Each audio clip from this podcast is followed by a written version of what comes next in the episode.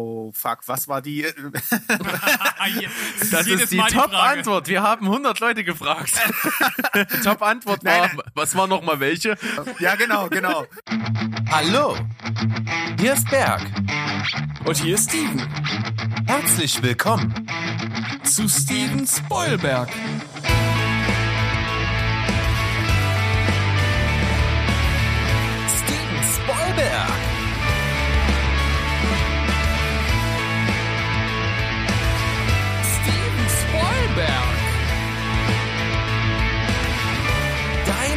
Podcast. Steven Spoilberg. Steven Spoilberg.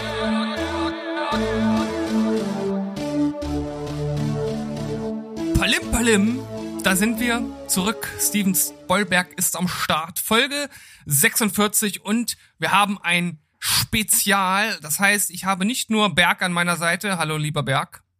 Ja, ich grüße dich. Moin. Sondern wir haben einen Gast. Nach langer Zeit haben wir endlich mal wieder einen Gast in unserer Folge. Und zwar ist das der Sandro und der Sandro, der wird sich jetzt einfach mal direkt selbst vorstellen mit einer Kurzbiografie, damit wir auch wissen, warum äh, hat er es denn eigentlich verdient, hier in unserer Folge heute aufzulaufen. Hallo, lieber Sandro, wie geht's dir? ja, hallo, ihr Lieben. Äh, wir, also warum habe ich das verdient, ist eine gute Frage. Es ist, äh, weiß ich auch noch nicht. Mal gucken, äh, ob sich das, ob ich mich da im, im, dann im Laufe der Sendung dafür qualifizieren kann. Aber Filme sind ja, glaube ich, hier das grundlegende Thema auch in eurem Podcast und die mag ich sehr. Und da haben wir ja schon mal einen gemeinsamen Nenner, denke ich.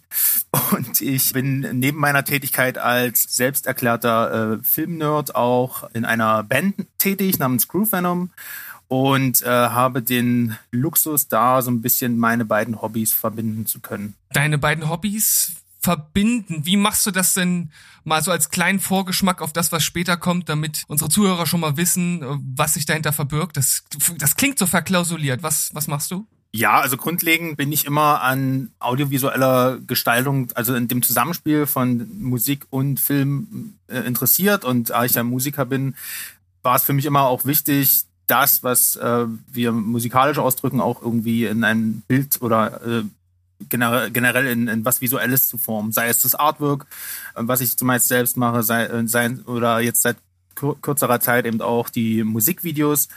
Und das ist halt, äh, es hat sich halt mit der Zeit so ergeben durch eben meine Leidenschaft fürs, für das Medium Film.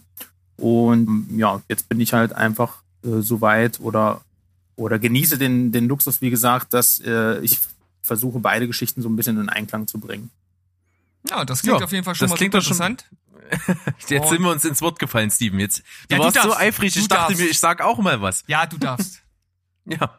Nee, das reicht erstmal für einen Anfang. Die Leute sind, glaube ich, genug angeteasert. Und wir wären natürlich nicht Steven Spielberg, wenn wir nicht erstmal mit dir gemeinsam erstmal so unser ganz normales Folgenroutinen-Programm ablaufen lassen. Und heute können wir das Ganze mal umdrehen, denn normalerweise haben wir am Anfang die Quiz-Sektion mit der Kopfkino-Nuss und dem Darstellerkarussell. Und das Darstellerkarussell macht eigentlich immer Steven mit mir, aber wir machen heute beide Quizzes mit dir und das Darstellerkarussell kommt heute von mir an dich, Sandro. Äh, okay, also jetzt habe ich mich hier schon als, als, als Filmnerd geoutet und das hätte ich vielleicht nach dem Quiz machen sollen. ich bin, bin gespannt, bin gespannt, was mich erwartet, aber ja, erklärt mir das am besten nochmal ganz kurz. Ja, das machen wir natürlich sehr gern. Es geht beim Darstellerkarussell darum, äh, einen Film, den ich dir nenne, ähm, neu zu besetzen. Und zwar geht es meistens darum, dass man die Hauptfiguren nimmt, das können mal zwei, mal drei sein, und dass man eine möglichst gute Wahl trifft, damit der Film, den man eigentlich so kennt, wie man ihn kennt, mindestens genauso gut, wenn nicht sogar vielleicht noch besser mit der Neubesetzung von Schauspielern wird. Ähm, man kann sich da aber eigentlich alles vornehmen. Man kann entweder sehr adäquate Besetzungen finden, man kann was experimentieren. Wichtig ist, dass man einfach mal ein bisschen drüber redet, was macht die Figuren in dem Film eigentlich aus und wie könnte man die mit jemand anderen besetzen. Und ich habe mir gedacht, weil du am Wochenende, am Osterwochenende dir einfach mal zum ersten Mal der Leuchtturm gegönnt hast und ich das auch getan habe, ist das so frisch bei uns beiden, Oh dass ich Gott. mir überlegt habe, wir besetzen doch einfach mal der Leuchtturm neu. Und da geht es um die beiden Figuren im Film, die man gleich am Anfang kennenlernt. Ephraim Winslow, gespielt von Robert Pattinson, und äh, Thomas Wake, gespielt von Willem Dafoe. Und das wollen wir einfach mal neu besetzen. Du kannst einfach laut denken und mir möglichst mal zwei Schauspieler nennen, die du da gern sehen würdest in einer Neuverfilmung. Wow, also der Leuchtturm, wie du schon sagst, äh, eine sehr frisch klaffende Wunde. Den, äh, der, der hat wirklich Nachgehalt bei mir. Interessant, dass du den jetzt auch gesehen hast, weil äh, ich bin da immer noch ein bisschen traumatisiert von, positiv gesehen. Und das ist natürlich hier in dem Fall ganz, gar nicht so einfach, weil der Film ja im Prinzip nur aus den beiden äh, Charakteren besteht. Äh, das heißt, pf, eigentlich kann man, wenn man, also, also experimentell kann man die, glaube ich, gar nicht austauschen. Man müsste versuchen, irgendwie so adäquate, äh, adäquate Gegenstücke zu finden. Und William Defoe ist, bei William Defoes Figur ist das vielleicht noch so ein bisschen einfacher, weil er ja dieser abgedrehte Seemann ist. Da weiß ich nicht, da, da könnte ich mir auch tatsächlich so ein ähm, so ein, so ein, so ein Michael Douglas oder so ein Dustin Hoffman vielleicht vorstellen, die da irgendwie mal so gegen ihre äh, ruhigeren Rollen einspielen. Oder wenn ich mich jetzt festlegen würde, würde ich vielleicht sogar, doch, würde ich sogar Al Pacino nehmen. Hm, okay. Ist auf jeden Fall erstmal ein richtiger Gedanke. Ich finde halt auch, das ist so ein, ist eigentlich schon fast so wie so ein Theaterstück so ein bisschen, weil es in sich so minimalistisch ist und auch mit diesem Setting und so würde sich das eigentlich ganz gut sogar anbieten. Genau. Und ich finde, man kann hier so ein bisschen Overacting auch reinbringen und man kann viel auch experimentieren, was man bei anderen Filmen eher schwieriger kann. Aber so altehrwürdige Schauspieler sehe ich dort auch so ein bisschen in der Richtung. Du darfst auf jeden Fall erstmal Al Pacino dir erstmal äh, hier so in, in den Raum stellen und über den anderen nachdenken. Du kannst es aber jederzeit auch, bevor du einloggst, überdenken nochmal. Ach, ich muss das einloggen. Oh Gott, Ja, du das- kannst das- dann einfach erstmal weiterdenken. Bei dem anderen, hier haben wir ja schon mal eine Überlegung gemacht. Ähm, ich, wenn du noch eine kleine Gedankenstütze brauchst, ich könnte ja schon mal so ein bisschen vorstellen, was ich mir so gedacht habe. Ich habe mir natürlich auch Gedanken gemacht. Ja, klar, gern. Ähm, und, und zwar habe ich, äh, ich bleibe jetzt erstmal bei der Figur ähm, von äh, Thomas Wake. Ich habe auch so an altehrwürdige Schauspieler gedacht und so richtig so jemand mit Furchen im Gesicht, den ich auch so dieses leicht arrogant bösartige abkaufen würde, wäre für mich Max von Südow. ah, okay. Den fände ich gar nicht mal schlecht. So ich als könnte letzter mir Film von ihm wäre das ja eigentlich auch geil gewesen. Schon. Ja. Also ich glaube, äh, der passt da ganz gut rein, in, auch in dieses Kauzige und das ist ja auch so ein hagerer Typ. Äh, das kann ich mir gut vorstellen. Ich habe aber auch sehr gefallen an einer etwas äh, exzentrischen Rollenbesetzung, so Klaus Kinski-mäßig. Ach so, okay, wir können auch Verstorbene nehmen. Das, äh, Ja, okay, das wäre in Ordnung. gut. Ja, nee, das äh, Klaus Kinski wäre natürlich der Oberknaller als Kapitän, ja. Oder was wir manchmal auch machen, ist Schauspieler, wenn die jetzt zu alt sind für die Rolle, äh, aus äh, in jüngere Jahre zurückversetzen. Das würde jetzt zum Beispiel bei der Rolle von Ephraim Winslow ja durchaus auch denkbar sein. Ja, zumal der Film ja aussieht, als wäre er aus den 30ern, weil sie den äh, ja auch mit diesen alten Linsen und diesem alten Format gedreht haben. Also ein- einfach nur wunder, wunderbar. Vielleicht dann auch so ein, so ein, so ein Jack Nicholson wäre dann natürlich auch eine geile Hausnummer. Vielleicht von Ja, der ist natürlich einer, der den Wahnsinn mit Löffeln gefressen hat. Genau, so vielleicht so in der äh, Zeit um Departed herum irgendwie so. Jetzt finde ich ihn vielleicht auch schon ein bisschen zu alt für die Rolle. Äh, ja, interessant. Aber jetzt müssen wir natürlich mal gucken, Ephraim Winslow, der von Robert Pattinson dargestellte. Ich habe dann natürlich so eine ganz persönliche Wahl, aber ich habe auch eine noch so eine, so eine, so eine andere adäquate Sache. Ich habe da so zwei zur Auswahl. Aber ich bin erstmal gespannt, was, was von dir kommt. Also, ich habe als erstes an äh, Leonardo DiCaprio gedacht, in, so vor, vor zehn Jahren, so Shutter Island-Style. Passt ja auch so ein bisschen thematisch. Aber wenn ich mir wirklich einen aussuchen könnte, wäre das doch, ich glaube, ich würde zu Ryan Gosling gehen. Ah, hätte ich auch genommen. Ich auch. ja. Sehr geil. Also den würde ich unglaublich gern in der Rolle sehen. Das wäre so meine Wunschbesetzung, ja. Und äh, ich muss sagen, einfach weil ich es gerne sehen würde, würde ich Ry- Ryan Gosling gerne sehen mit Anthony Hopkins zusammen. Das wäre so eigentlich mein absolutes Traumpaar für den Film. Da aber findet- glaube ich, mit denen, oder? Aber ja, ist ja Ja, ähm, okay, ich, nicht äh, so und gut zwar war. das perfekte Verbrechen. Boah, der hat bestimmt einen Oder so viel besseren englischen Namen, aber ist ja auch egal. Möglich, möglicherweise. Das, da ist viel drin. Aber äh, Ryan Gosling perfekt ins Schwarze getroffen ist genau meine Wahl für die Rolle. Ich äh, bin sehr überzeugt von Ryan Gosling und glaube, dass er das gut machen wird. Er passt auch vom Alter her äh, ganz gut rein, so gerade bei seinem Karriereanfang. Ja. Anthony Hopkins würde mir einfach Spaß machen. Ich glaube, es würde ihm auch sehr viel Spaß machen. auch wenn, auch wenn Max von Südow für mich so adäquat Richtung Willem Dafoe noch ein bisschen besser ist. Aber was ich noch so als Alternative hätte, der vom Typ her an Robert Pattinson sehr rankommt, wäre für mich tatsächlich Chris Pine.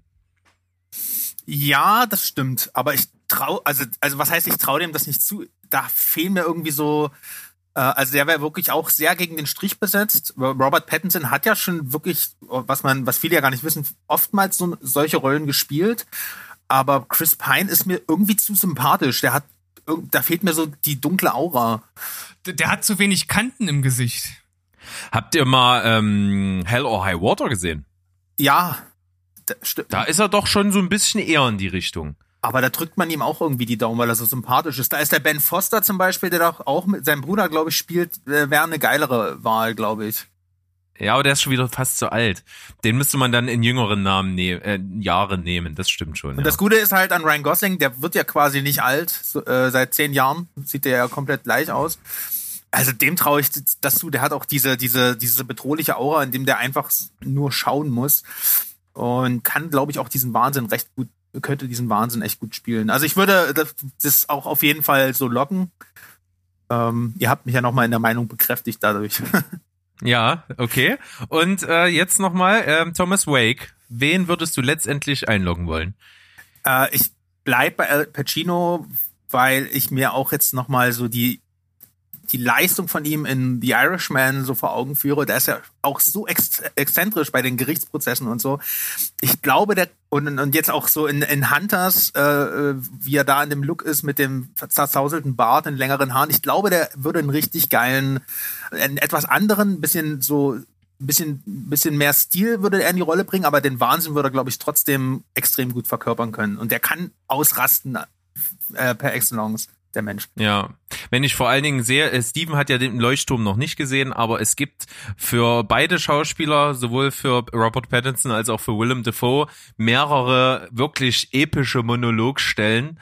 Und ich erinnere mich an eine, die so sehr literarisch ist von, äh, von Willem Dafoe. Da kann ich mir auch Al Pacino mega gut drin vorstellen, gerade wenn ich so parallel an seine Rolle denke bei Im Auftrag des Teufels. Da hat er einen der geilsten Monologe der Filmgeschichte für mich. Und das so übertragen, stelle ich mir gut vor. Ja, kann ich gut mit leben. Also ich muss jetzt auf jeden Fall so ein bisschen natürlich bei der Bewertung in Richtung Berg schielen, weil der den Film ja nun gesehen hat. Ich konnte mich ja nur auf den Trailer beziehen und hatte da ja dann auch direkt diese Ryan Gosling-Idee. Äh, deshalb, äh, da wir da ja irgendwie beide so auf einer Wellenlänge schwammen, denke ich, ist da die Bewertung relativ eindeutig, was den Charakter angeht, oder Berg? Ja, ist eine 10. Ist eine 10? Das hätte ich auch genommen. Äh, Ryan Gosling, perfekt, ist genau meine Variante. Was machen wir mit El Pacino? Mit Al Pacino, also ich muss im ersten Impuls sagen, bin ich nicht hundertprozentig überzeugt. Je mehr ich aber drüber nachdenke, desto besser finde ich das. Und jetzt auch gerade nochmal mit den Referenzen so Richtung Irishman äh, und dass Al Pacino ein wahnsinnig guter Schauspieler, gerade wenn er so Monologe bringt, ist, das steht auch außer Frage. Trotzdem kann ich mir nicht ganz so gut vorstellen, ich würde für den so eine so 7,58 irgendwas vergeben. Ja komm, wir sind heute gnädig. Dann nehmen wir eine 8. Nehmen wir eine 8? Dann nehmen wir einen schönen Schnitt und dann sind wir bei einer 9. Neun von zehn, Sandro, beim ersten Mal, das ist doch. Ja, das ist vom Feinsten. Kannst du damit leben? Na, wunderbar. Wunderbar. Super. Was ich noch so als äh, kleine Honorable Mention Richtung Willem Dafoes Rolle hatte, ich kann mir super vorstellen, einen Christopher Plummer. Ja. Ich kann mir sogar vorstellen, aber auch gegen Strich besetzt, das wäre mal eine Facette, die ich nicht kenne, ein Michael Caine okay, interessant, ja. und ein David Carradine. Ah, das, ja, ah, scheiße, stimmt. Aber der ist einfach halt, äh, ja, der ist halt bei mir raus aus dem, äh, aus dem, ähm, aus dem Filmkopf äh, sozusagen, weil ähm, der ja jetzt schon so lange tot ist. Äh, wisst ihr, an wen ich noch gedacht habe, aber das habe ich dann gleich wieder verworfen. Vom Kapitänslook hätte ich zu 100% zu Jeff Bridges tendiert. aber ich, Stimmt. ich, also ich, der ist mir aber auch zu sympathisch. Also da fehlen mir auch so die bösen Rollen, die der, also die, also der ist ja auch der perfekte Sheriff. Und äh, wenn du dem eine Captain Iglo Mütze aufsetzt, ist er glaube ich der böseste Kapitän, äh, der der geilste Kapitän der Welt. Aber da fehlt so irgendwie das Finstere in seinen Ja. Augen irgendwie. Deswegen Also ich die den nicht Optik genannt. ist gut. Die Optik ist gut, das stimmt. Aber ja, selbst wenn er Dreck, Drecksäcke spielt, äh, mag man ihn trotzdem. Siehe sowas wie Crazy Heart und ähnliche Geschichten. Genau. Oder eben auch Hell in High Water. Das, na gut, da ist er jetzt nicht wirklich böse, aber ähm, ja. Schön, super. Also schönes Darstellerkarussell mit einer 9 von 10. Auf jeden Fall nicht blamiert, so ganz im Gegenteil. Und ähm, dann kommen wir jetzt zum zweiten Teil. Der Aber was nicht ist, kann ja noch werden. Ne? Ja, ich, Ja. das verspreche ich euch. Das, das, da falle ich schon nochmal auf die Fresse hier. Ja, also Kopfkinonuss, nochmal ganz kurz zur Erklärung, das ist so ein bisschen wie, äh, was bin ich? Das heißt, Berg und ich, wir haben uns einen Film überlegt. Wir haben auch tatsächlich jetzt einen äh, genommen, von dem wir recht sicher sein können, dass du ihn gesehen hast und der auch recht bekannt ist. Und deine Aufgabe ist es jetzt, strategisch sinnvolle Ja-Nein-Fragen zu stellen, die dich immer näher an ja, an das Ergebnis bringen, so dass du den Film irgendwann raten kannst. Du darfst so lange Okay. fragen, bis du das elfte Nein bekommst. Also immer wenn du eine Frage stellst und du bekommst ein Ja, kannst du halt einfach weitermachen. Äh, okay, also das sind einfach Fragen gen generell dann so, ist, bin ich ein, äh, ein, ein, ein Actionfilm zum Beispiel? Genau, So. Ah, zum okay. Beispiel. Zum Beispiel, genau. Und äh, wenn du irgendwo mal stockst und eine Hilfe brauchst, wir haben drei Joker. Jeder Joker kostet dich drei Nines. Und es gibt äh, die Joker, einmal, wir nennen dir das Genre, so genau wie es geht. Wir Okay. nennen dir das Produktionsjahr oder wir nennen dir das äh, Produktionsland oder die Länder. Alles klar. Das aber nur, wenn du irgendwo mal gerade nicht weiterkommst mit der, mit den Fragen. Na gut, dann probieren wir das mal. Los geht's. Steven beantwortet deine Fragen. Ach so, ich, ich muss ja anfangen. Ja. Die erste ist Frage ist richtig. ja eigentlich am schwierigsten, aber ich äh, probiere es einfach mal mit. Äh, bin ich ein Film, der vor 2000 ins Kino kam? Nein. Ähm, bin ich ein Film, der zwischen 2000 und 2010 ins Kino kam? Ähm, ja. Okay. Gehöre ich. Mhm. Also, äh, da, damit das am Ende nicht zur Verwirrung führt, wenn du sagst zwischen den Jahren, dann zähle ich das Jahr, also beide Endjahre mit dazu, ja? Genau. Also Beginn 1. Januar 2000 bis äh, 31.12.2010. Das heißt, ich bin Ja. Sozusagen an einem dieser Randjahre ins Kino gekommen. Okay. Es ist eine Schlussfolgerung von Stevens spontanen Drang zur Klarstellung, ja. Hm. Der alte Analytiker. Naja, ich, ich gehe aber von dem Gedankenzug mal weg und ziehe den Genre Joker. Okay, der Genre Joker kostet dich drei Nines und wir haben es hier mit einem Science-Fiction-Haste-Thriller zu tun. Bin ich Inception? Ja, das war dann mit dem Genre einfach tatsächlich. Naja, ihr Siehste? hättet vielleicht nicht Haste dazu sagen sollen, dann hätte ich noch ein bisschen weiter geradet, aber da, ähm, 2010? Ich dachte, der kam eher, aber äh, ja, doch, Dark Knight kam 2008, also macht das Sinn. Juhu. Ja, äh, dann nicht blamiert, gleich rausgekriegt, aber das kann auch völlig anders laufen. Steven hat auch schon oft in die völlig falsche Richtung gefragt und argumentiert. Oh, ich Ja, habe erst einen nicht erraten. Ja, aber auch bei anderen Rätseln tatsächlich. Ach so, das stimmt. Ja, aber äh, Gratulation, das hat geklappt. Ähm, wir haben es ja auch auch nicht zu schwer einfach. gemacht. Ja, wir haben es nicht zu schwer. Wir, wir wollen ja ein bisschen wohlwollend sein. Du sollst ja uns auch noch ein bisschen was Informatives rüberbringen. Genau. Und äh, deswegen würde ich sagen, wir gönnen uns eine kleine Pause, machen hier einen schönen Schnitt und dann äh, kommen wir dann frisch fröhlich aus der Pause wieder und dann geht's mal so richtig tief in dich rein. Das klingt gefährlich. Ich freue mich drauf. Genau, bis gleich.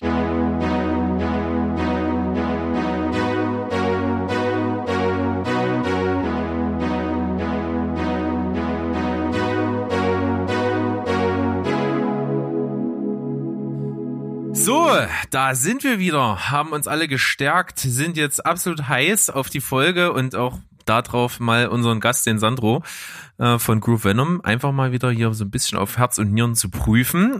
Aber vorher versuchen wir ihn natürlich ein bisschen kennenzulernen. Und wie könnten wir das am besten machen, Steven? Mit einem Kreuzverhör in der Schnellfragerunde. Genau, die kennt man schon. Bei anderen Gästen haben wir das auch gemacht.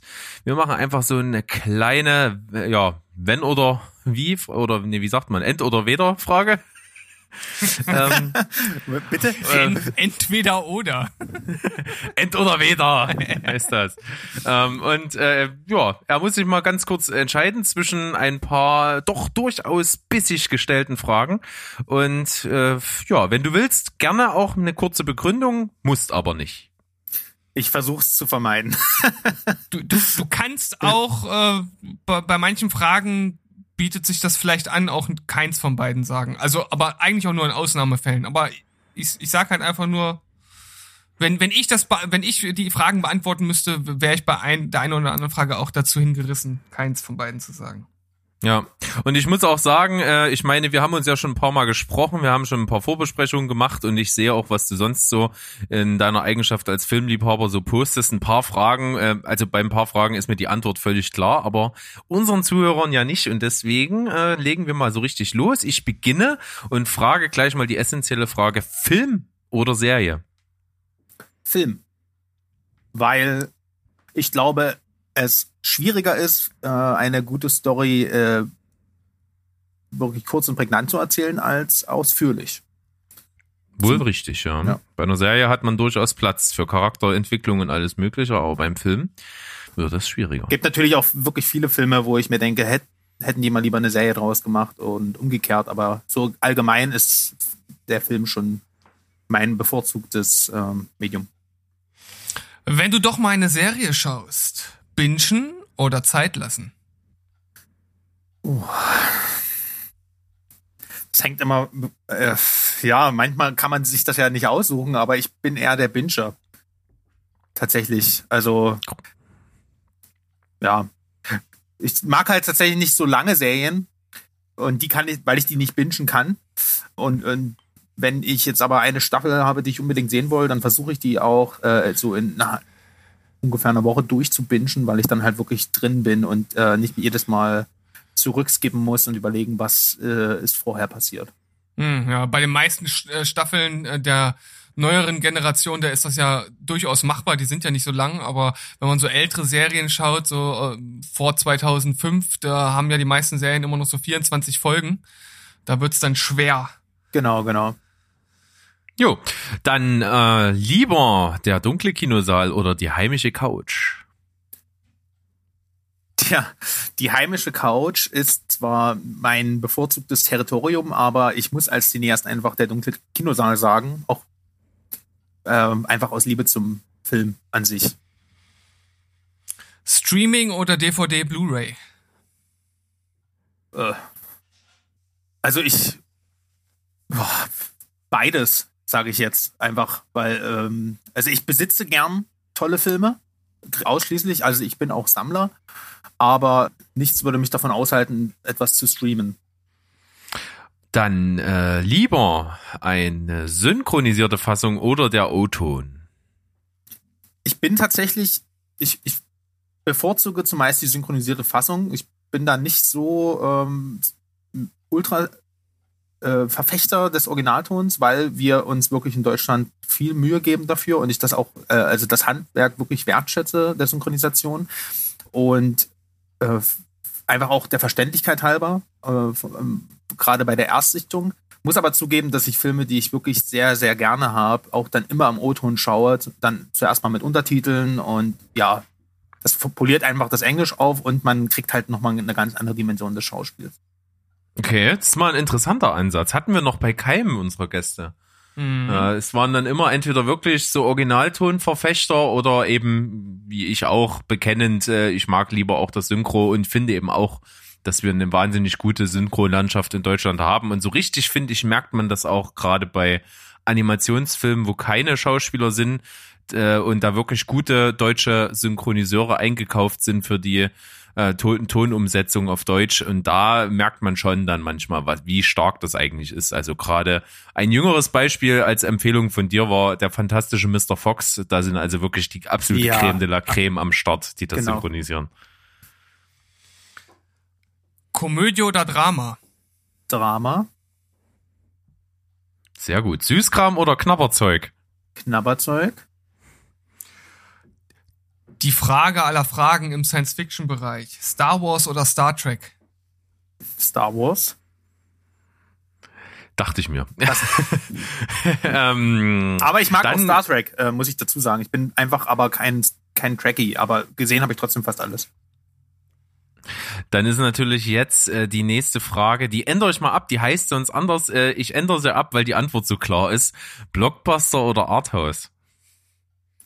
Die ist gar nicht klar. Ich mag beides total. Also ich renn in jeden, äh, jeden MCU-Film rein und guck mir danach irgend so ein, äh, alleine im Kino irgendwie der Leuchtturm an. Na gut, den habe ich jetzt nicht gesehen.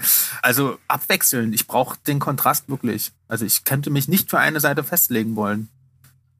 Okay. Gut. Überraschend, aber schön. Held oder Schurke? Ja, Schurke, oder? Also kommt mal. Ja, immer. Kommen wir, glaube ich, noch im Rahmen deiner Befragung dazu. Ähm, Realismus oder Fantasy? bin kein. Ah, beides. Aber Realismus würde ich bevorzugen. Also wenn ich jetzt alle Filme äh, aus meinem Schrank nehmen würde, wären die meisten in der realen Welt angesiedelt. Die rote oder die blaue Pille? Oh, fuck, was war die? Das ist die Top-Antwort. Wir haben 100 Leute gefragt. Top-Antwort war, Nein, was war noch mal welche? ja, genau, genau. Man ist ja, man, man kennt es wirklich in- und auswendig. Man kennt jeden Kameraschwenk dieser Szene. Man kennt die Spiegelung in der Brille von, von ihm. Aber bitte, welche Pille war denn für was jetzt nochmal? Also die, Ich gebe immer wieder zu, ich weiß es auch nicht. Ich- also ich bin für die, die, äh, ich will die Wahrheit rausfinden. Ich will es zwar nicht wissen, aber ich bin zu neugierig. Okay. Ich glaube zwar die rote. Sehr gut. Dann, ähm, das ist wieder schwieriger. Tarantino oder Scorsese? Ah, Tarantino mag ich jeden Film und Scorsese hat zwei, drei Ausfälle, allerdings auch 20 Filme mehr gemacht, deswegen äh, knapp Tarantino. Aber so knapp, dass es eigentlich schon gar nicht wieder wirklich wahr ist. Ich hab dich gewarnt, das sind wirklich keine schönen Fragen. Oscars oder Emmys? Ist mir beides ziemlich egal. Aber ich mag äh, generell gucke ich mir, äh, also was heißt, es ist egal, um einen Film gut zu finden, interessant. Also ich mag auch die Preisverleihung an sich nicht. Allerdings ähm, ist es für die Popkultur sehr wichtig und ähm, weil es halt Filme, die wir sonst nicht so viel Aufmerksamkeit bekommen würden, vielleicht in die Öffentlichkeit rückt und das wiederum finde ich natürlich ein, ist ein guter Aspekt. Sehr diplomatische Antwort, auf jeden Fall. Ähm, dann mh, Team Alien oder Team Predator? Äh, vom Film her oder von den Viechern? Das kannst du interpretieren, wie du möchtest. Also ich mag die Alien-Filme lieber, aber äh, ich würde lieber ein Predator sein. Hm. Das kann ich nachvollziehen.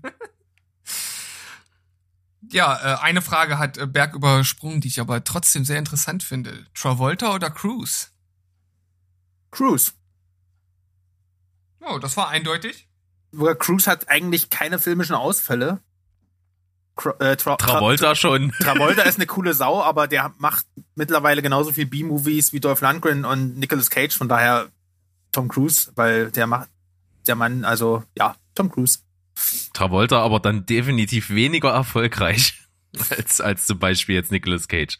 Ja, Ja, vor allem sind ja bei Nicolas Cage gerade jetzt auch so in letzter Zeit immer mal wieder ein paar ziemlich abgefahrene und verrückte und auch recht gute Filme dabei. Also darf man auch nicht vergessen. Der macht zwar tatsächlich viel Mist, aber da ist auch mal, immer mal was Gutes dabei. Und die guten, die Perlen bei Travolta, die sind doch äußerst rar geworden.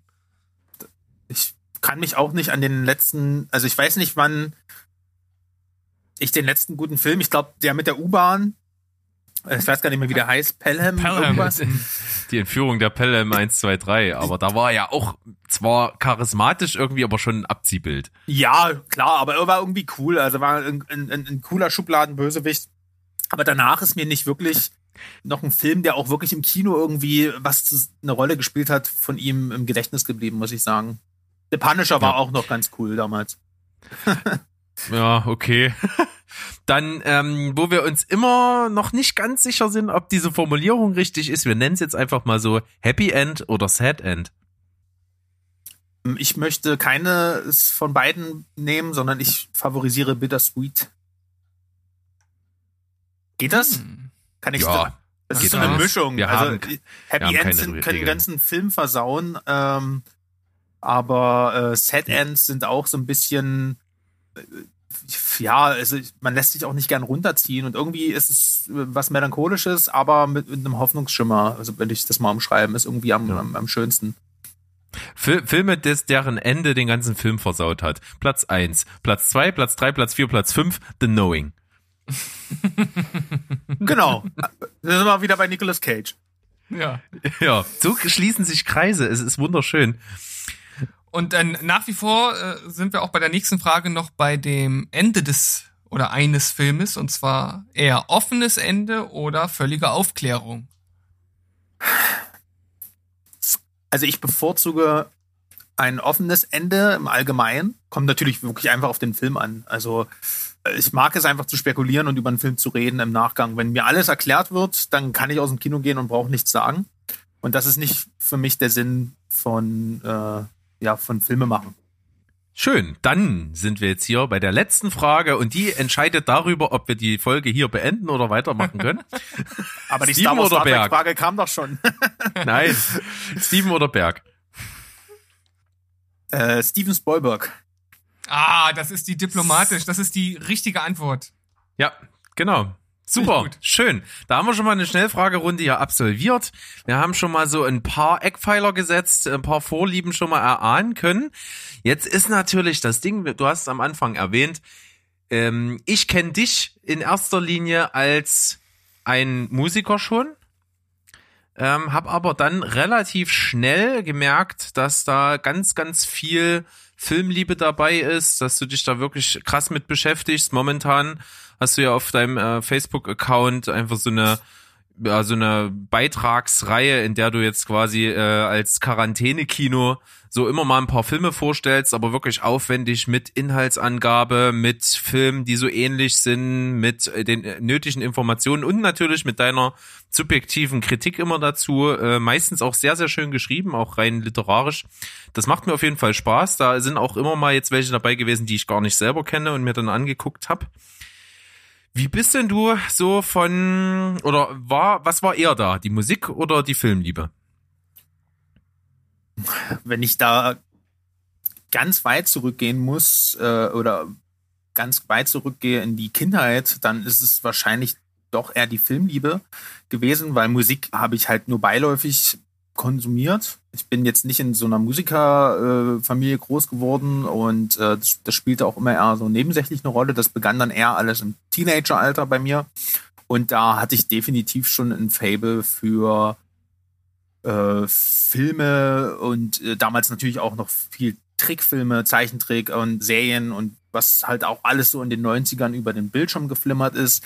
Hatte eine riesengroße, selbst angelegte Videothek, wo man dann immer, immer, äh, man hat ja alles auf VHS mitgeschnitten im Free TV und dann schön aus der Fernsehzeitung die Bildchen ausgeschnitten und sich selbst Cover gebastelt und das dann sortiert und so meine eigene kleine Videothek, wie gesagt, äh, aufgebaut, äh, aufwendig die Werbung rausgeschnitten. Das war immer so richtig, ähm, das, das habe ich noch als, als, als, als, als wäre es gestern gewesen, wie ich da vorm TV saß und versucht habe, so ne, immer Stopp und, und, und, und Aufnahme zu drücken und dann die Überschneidung und die Werbepausen rauszubekommen, damit ich dann später auch ein perfektes Filmerlebnis habe, weil ich konnte ja nicht dann nochmal ne, bei der VHS nochmal ansetzen. Das ist ja ein Ding der Unmöglichkeit. Ja, also ähm, hatte ich frühzeitig schon angefangen, mich da wirklich äh, beschäftigen, wäre jetzt übertrieben, aber dass es mir sehr wichtig war. Und wir hatten, äh, bin auch jetzt nicht das tiefste Dorfkind, aber wir hatten, äh, also so ein großer Ort war das auch nicht, wo ich aufgewachsen bin. Und wir hatten halt eine Videothek und das war halt so ein wöchentliches Ritual, dass wir da halt einmal hin sind. Und ich wollte halt immer unbedingt schon einen Film aussuchen und habe dann meinen, meinen Eltern gesagt, hier, der muss es jetzt sein, hier bitte, ne, Jurassic Park, Vergessene Welt, unbedingt, sobald der auf VS draußen ist, stehen wir da vor der Tür und ja, und dann, das hat sich halt so bis in das Teenie-Alter dann so gezogen und wirklich bewusst habe ich aber auch nie wirklich darüber nachgedacht oder habe dann selbst was gemacht äh, in die Richtung. Es hat sich allerdings schon so rückblickend abgezeichnet, dass ich immer ein Fable eher für das, wie kann ich es besser ausdrücken, vielleicht die meisten haben halt Disney-Filme geschaut, das fand ich auch cool, aber ich war dann doch eher so in der Richtung Amazing Spider-Man-Serien und die X-Men-Serie aus den 90ern, die habe ich geliebt und natürlich Batman und die Transformers Zeichentrickserie, ich habe immer eher so ein bisschen diesen abgefahrenen Scheiß äh, geschaut, so rückblickend betrachtet. Habe auch ganz, ganz, ganz zeitig schon, wie äh, ja vorhin schon ähm, äh, erwähnt, auch mit so Star Wars und, und sowas geschaut und Jurassic Park, weil ich das irgendwie cool fand. Also so ein bisschen Erwachsenen Kino konnte ich mich relativ zeitig für begeistern und meine Eltern waren da auch relativ entspannt und haben mich da einfach äh, machen lassen. Der wird sich schon melden, wenn er irgendwann traumatisiert ist. Das ist dann auch ein paar Mal passiert, als ich dann viel zu zeitig Alien geschaut habe und so. oh, ich weiß, oder Demolition Man, den habe ich auch, glaube ich, mit neun geschaut. Da, da habe ich die ganzen sexuellen Anspielungen noch gar nicht verstanden. Und weil, ich so ein Sylvester Stallone-Fan war, so zeitig schon und, und, und Arnold Schwarzenegger, und ich fand die alle so cool und mein, und ja, das hat wie gesagt, also diese ganze Begeisterung habe ich dann relativ zeitig gehabt und habe sie dann halt äh, mit in das, ja, in mein Hier und Jetzt so mit hingezogen. Also bis, bis auf die, äh, das Zusammenschneiden mit der VHS-Kassette hatte ich gerade das Gefühl, du hast von meiner Kindheit geredet. ja, haben wir ja auch schon drüber gesprochen. Steven ja auch immer der absolute Action-Fan gewesen. Das hat sich auch bis heute gehalten, dass es sein Lieblingsgenre mit ist. ja. Aber es ist ein bisschen was dazugekommen, zugegeben.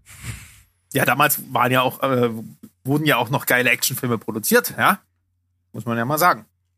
Oder vielleicht ja, ist das auch nur ein subjektives Empfinden unserer Kindheit. Ja, wir haben ja äh, schon sehr oft festgestellt, wir sind ja alle irgendwie so, so äh, Kinder unserer Zeit und von zeitlichen Einflüssen äh, geprägt und gerade in der Kindheit sind das natürlich so Eindrücke, die man die man schwer wieder los wird und die will man ja auch gar nicht losbekommen und das hat einen so geprägt, dass das glaube ich so wirklich objektiv gar nicht mehr zu fassen ist. Also es ist natürlich sehr subjektiv geprägt, aber ich würde auch durchaus vermuten, irgendwie waren die Zeichentrickserien und auch die Actionfilme irgendwie anders zumindest früher. Ja, würde ich auch sagen.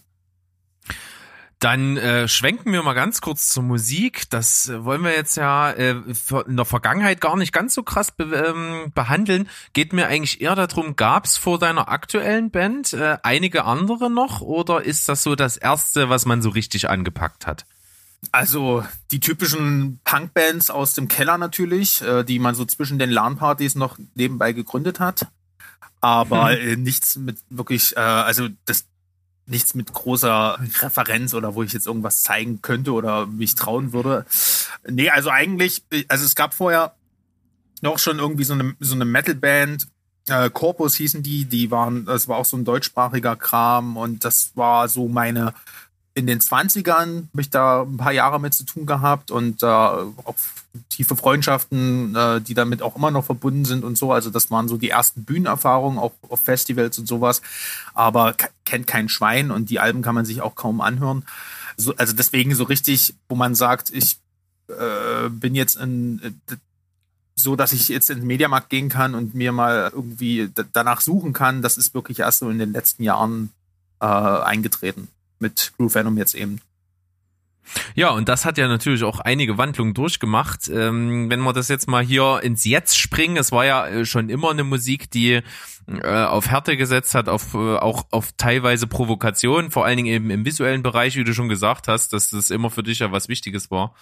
Und jetzt mittlerweile äh, ist es ja äh, gerade mit dem visuellen und dem filmischen zusammen doch ein anderer Ansatzpunkt, wo ihr jetzt aktuell angekommen seid. Erzähl doch mal was darüber. Ja, also die Band hat hat ja schon existiert, als ich dazu kam. Das war 2014, glaube ich. Ähm, die beiden, das ist so ein, so ein Zweimann-Projekt. Das waren äh, unser, unser Drama und unser ähm, Gitarrist. Die, der war, der, der Gitarrist war damals, glaube ich, noch 13 oder sowas. Das war eher so ein wirklich so ein experimentelles Projekt. Hey, lern mal Gitarre und ich spiele Schlagzeug dazu. Und dann war es gerade auch so Transcore und sowas ganz, ganz doll in, in, im Trend, so Mitte, also so kurz nach 2010 bis 2017 oder so hat sich das ja gezogen. Und wir kamen halt alle so, äh, das war so ein kleines All-Star Dresden-Projekt, also ne, kann man fast sagen, so Underground alles, natürlich kennt kein Schwein, aber alles, alle kamen so aus etablierten Bands, die sich gerade so aufgelöst haben und, und haben, hatten halt so irgendwie Bock nach zehn Jahren Metal Kram und der Szene einfach mal was komplett anderes zu machen. Und mehr Intention hat, hatte das Ganze gar nicht. Also wir wollten halt wirklich so komplett schrill und abgedreht, also so wirklich gegen jegliche ähm, Konvention sein und einfach mal so unseren ja, Freigeist rauslassen und haben dann wirklich so schnell zwei Alben abgeliefert, dass ich weiß gar nicht mehr, wie wir das gemacht haben. Wirklich. Und die und das war aber auch nicht nur auf die Musik beschränkt. Also es war wirklich auch, wir wollten von Anfang an irgendwelche Kostüme tragen und dann haben wir uns natürlich, welche Farbe für den Metalheads am schlimmsten? Pink. Haben wir alles pink gemacht, alle Plattencover, die, die Hintergründe. Wir, es war wirklich einfach nur ein, ein schrilles Farbenspiel. Ähm, und ja, dann haben wir äh, uns halt auch noch geschminkt und also komplett over the top. Also für, für, ich sag jetzt mal, äh, unsere Verhältnisse zumindest war das äh, komplettes, äh, es gab keine Grenzen. Und das war so auch der Sinn dieses Projektes. Und das hat sich allerdings dann so nach, den, nach dem zweiten Album irgendwann auch wieder eingestellt, weil pff, es war, es ist so, als wenn du, äh, müsst dir vorstellen, als wenn du als Partyband stigmatisiert wirst und die ganze Zeit eigentlich Leute nur wollen, dass du so einen auf Hyper Hyper machst, aber du hast ja doch musikalisch und künstlerisch was zu erzählen. Das versteckst du ein bisschen und das äh, hat auch alles einen sarkastischen Wert innerhalb der Texte und der Musik, aber es ist ja trotzdem irgendwie alles sehr, sehr aufwendig und, und es wurde halt alles sehr, sehr, äh, also der Funke ist nicht so wirklich übergesprungen, wie wir das wollten und irgendwann hast du auch keinen Bock mehr, dich dann so einschränken zu lassen, stilistisch. Und dann haben wir halt äh, die Möglichkeit gehabt zu sagen, okay, das waren ein paar coole Jahre mit dieser äh, schrillen Band Groove Venom, die wir hier gegründet haben. Äh, wollen wir das Kapitel abhaken oder wir haben oder wir haben halt gesagt, können wir das, was ist denn innerhalb dieses Projektes eigentlich möglich? Wie weit können wir das, äh, die Grenzen stilistisch ausweiten und ähm, können wir jetzt einfach deutschsprachig und, und melancholischer werden, ohne dass, dass die Leute irgendwie vor den Kopf stößt? Und wir haben uns dann am Ende dafür entschieden, den Bandnamen beizubehalten, das Projekt einfach weiterzuführen und in eine ganz neue Richtung zu bringen, weil von Anfang an war ja unser Prinzip, dass wir keine Grenzen uns setzen und das und haben jetzt halt einfach so einen anderen künstlerischen Part von Groove Venom in den Vordergrund gestellt und seitdem funktioniert halt besser als je zuvor tatsächlich und das ist auch so ein bisschen die Essenz, die wir so ein bisschen immer in uns getragen haben, dass das dann doch das Finstere ist jetzt einfach ein bisschen vordergründiger geworden. Und der Elektroanteil zum Beispiel in den Songs ist immer noch da, aber einfach vom Sound her ganz anders. Und ja, das ist jetzt unsere Emanzipation stilistisch und mit der sind wir aktuell sehr zufrieden und scheint auch, wie gesagt, also ist viel besser anzukommen als, als vorher, weil es einfach wesentlich ehrlicher ist. Ja, also Steven und ich, wir können das ja auch so zumindest zum Teil so ein bisschen nachvollziehen. Wir haben ja auch äh, zusammen in einer Band lange Zeit gespielt, haben da ja auch so diese ganze Findung von was wollen wir machen, äh, so einfach irgendwie auch erforscht und immer wieder neu erfinden müssen, neu erfinden wollen. Also das gab's halt immer wieder und Ähm, Steven hat ja von Anfang an auch immer so elektronische Sachen mit drin gehabt. Der Anteil ist halt irgendwann auch immer größer geworden. Und äh, bei uns gab es dann auch so diesen Punkt, dass wir so richtig nicht zufrieden waren mit dem, was wir gemacht hatten und äh, hatten auch so englische Texte und sowas. Und dann hatten wir einfach mal gedacht, okay, wir machen das Ganze jetzt mal musikalisch einfach ein bisschen einfacher, ein bisschen gefälliger, äh, machen alles, was so elektronisch ist, ein bisschen atmosphärischer und wir machen mal einen deutschen Text. Und das hat uns halt äh, gleich so irgendwie ein Gefühl gegeben von, ja, das ist es irgendwie. Und das äh, haben wir dann auch fortgeführt. Und ich hatte so ein bisschen, als ich von außen bei euch betrachtet hatte, ein ähnliches Gefühl, ihr hattet ja noch in dieser, in dieser schrillen, ich möchte mal jetzt ganz vorsichtig Eskimo Cowboy Phase, äh, um prominentes äh, Vergleichsmerkmal zu nennen, hattet ihr ja auch mal so einen deutschsprachigen Song. Und ähm, war das bei euch auch so, dass euch das dann nicht mehr so richtig losgelassen hat? Ja, wobei ich sagen muss, das war damals, äh, also die, das Experiment war auf, auf, jeden Fall damals für uns so ein bisschen revolutionär, weil das wirkte einfach, also die Art von Musik mit deutschen Texten, die ein bisschen ernster waren, wirkte irgendwie doch neu. Und äh, auch so wie du es halt auch schon mit Eskimo Korbe zum Beispiel angesprochen hast, musikalisch gebe ich dir da vollkommen recht, aber so, so die Einflüsse optisch waren immer ganz, ganz woanders. Also da waren das ja so Kiss oder auch Behemoth oder irgendwelche wirklich exzentrische Künstler, die wirklich so eine krasse Außendarbietung haben. Da wollten wir halt immer noch einen draufsetzen.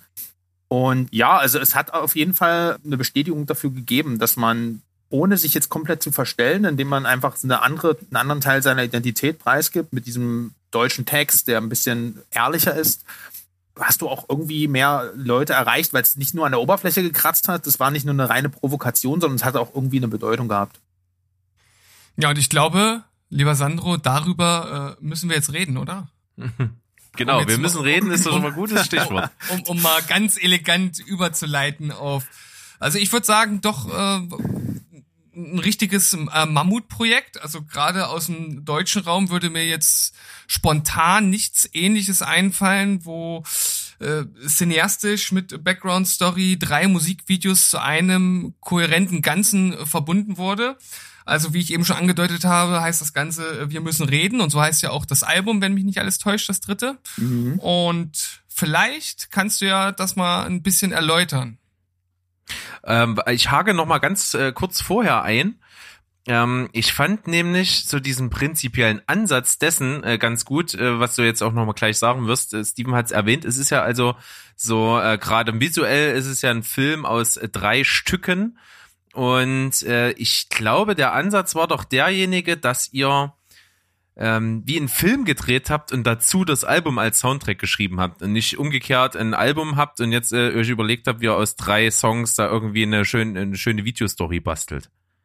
Ja, das sind jetzt viele Fragen auf einmal, aber zum letzten Punkt erstmal ja, genau, da, da gebe ich dir recht. Wobei natürlich der Entstehungsprozess äh, das war jetzt im Entstehungsprozess nicht äh, von Anfang an die Intention, das hat sich dann dahin entwickelt. Selbstverständlich, äh, als wir uns dann darauf geeinigt haben, dass wir jetzt das Projekt weiterführen mit diesem, mit einem ganz anderen, mit einer ganz anderen Kernaussage, einem anderen Look, mit einem anderen Sound und so weiter, wollten wir das natürlich auch optisch anpassen. Und ähm, das ist auch so tatsächlich, dass ich da ähm, ähm, mehr Einfluss auf das äh, Songwriting hatte. Also das heißt, das Album ist im Gegensatz zu denen davor äh, größtenteils auch von mir geschrieben, zumindest auch mit den Texten und Grundmelodien, weniger vom Riffing. Aber ähm, also ich habe von, worauf ich eigentlich damit hinaus will, ist, dass ich von Anfang an im Kopf hatte, dass es eine Stringenz geben soll und dass man da diesen Art Soundtrack-Charakter bekommt. Also sowohl von den Texten inhaltlich als auch vom, wie gesagt, vom Sound. Und das, als, als ich das dann wusste, dass wir das auch so durchziehen und dass wir das dann so hinbekommen und das Album dann langsam immer mehr Gestalt angenommen hat, beginnt man ja mit den Überlegungen für die Promo. Wir hatten in der Zeit Glück, dass wir ein neues Label gewonnen hatten, die auch da äh, uns unterstützt hatten und, und beziehungsweise unterstützt haben, indem sie uns einfach freie Hand gegeben hatten. Und dann haben wir kurzzeit, also wir haben halt überlegt, wie gehen wir das an und wie grenzen wir uns von dem vorherigen ab. Äh, ohne dass man jetzt trotzdem sagt, das ist, ich kriege keinen Bezug mehr zu der Band, wie sie vorher war, hin. Also, ne, das war so das Ziel. Und wir hatten uns vorher immer, äh, wir hatten schon oft sehr aufwendige Musikvideos, wo wirklich sehr viel Budget auch reingeflossen ist und so, aber wir haben letztendlich immer nur uns selbst da drin irgendwie inszeniert und uns selbst verkleidet. Wir haben alle möglichen Sachen gemacht. Und ähm, das war so ein bisschen auserzählt in unserer Sicht, was man da auch so provokant alles so machen kann. Und wir haben halt irgendwann beschlossen für das Album, ähm, das hat so einen eigenen Sound und so einen ganz anderen Charakter und so ein, so ein, so ein auch so ein, so ein Vibe, so ein Retro-80s-Vibe, den wir von Anfang an wollten. Lass doch dazu einfach nur Story-Videos drehen. Äh, das heißt, keine Musikperformance, wie, ne, die, die Band steht in der Turnhalle und irgendeiner Film, das, das sieht man ja den ganzen Tag und irgendwie, das war auch für uns langsam einfach auserzählt. Lass wirklich einfach nur eine Geschichte erzählen. Und da haben wir kurz überlegt, ob man das machen kann. Und dann haben wir irgendwann gesagt, was haben wir jetzt zu verlieren? Wir sind jetzt an diesem Wendepunkt, lass einfach machen. Und dann ist die Idee dazu rangereift, dass man sagt, okay, da können wir doch einfach die drei Videos auch zusammenhängend machen. Und dann ist die Filmidee entstanden. Äh, also natürlich musste es dann erstmal eine zusammenhängende Story geben. Als ich dann so ein, so so ein Skript und ein Drehbuch dazu geschrieben habe, haben wir uns dann für Songs festgelegt, die am besten auf diese Geschichte passen. Und dann hat diese Soundtrack-Idee immer mehr Gestalt angenommen. Also dann hat sich, wie gesagt, dieser visuelle und geschichtliche Faden hat sich dann, ist dann zu einem großen Ganzen geworden, dass sozusagen Szenen aus dem Film auch das Plattencover bilden, dass wir nicht sagen, das ist ein Album von Groove Venom, sondern das als Film von Groove Venom beworben haben.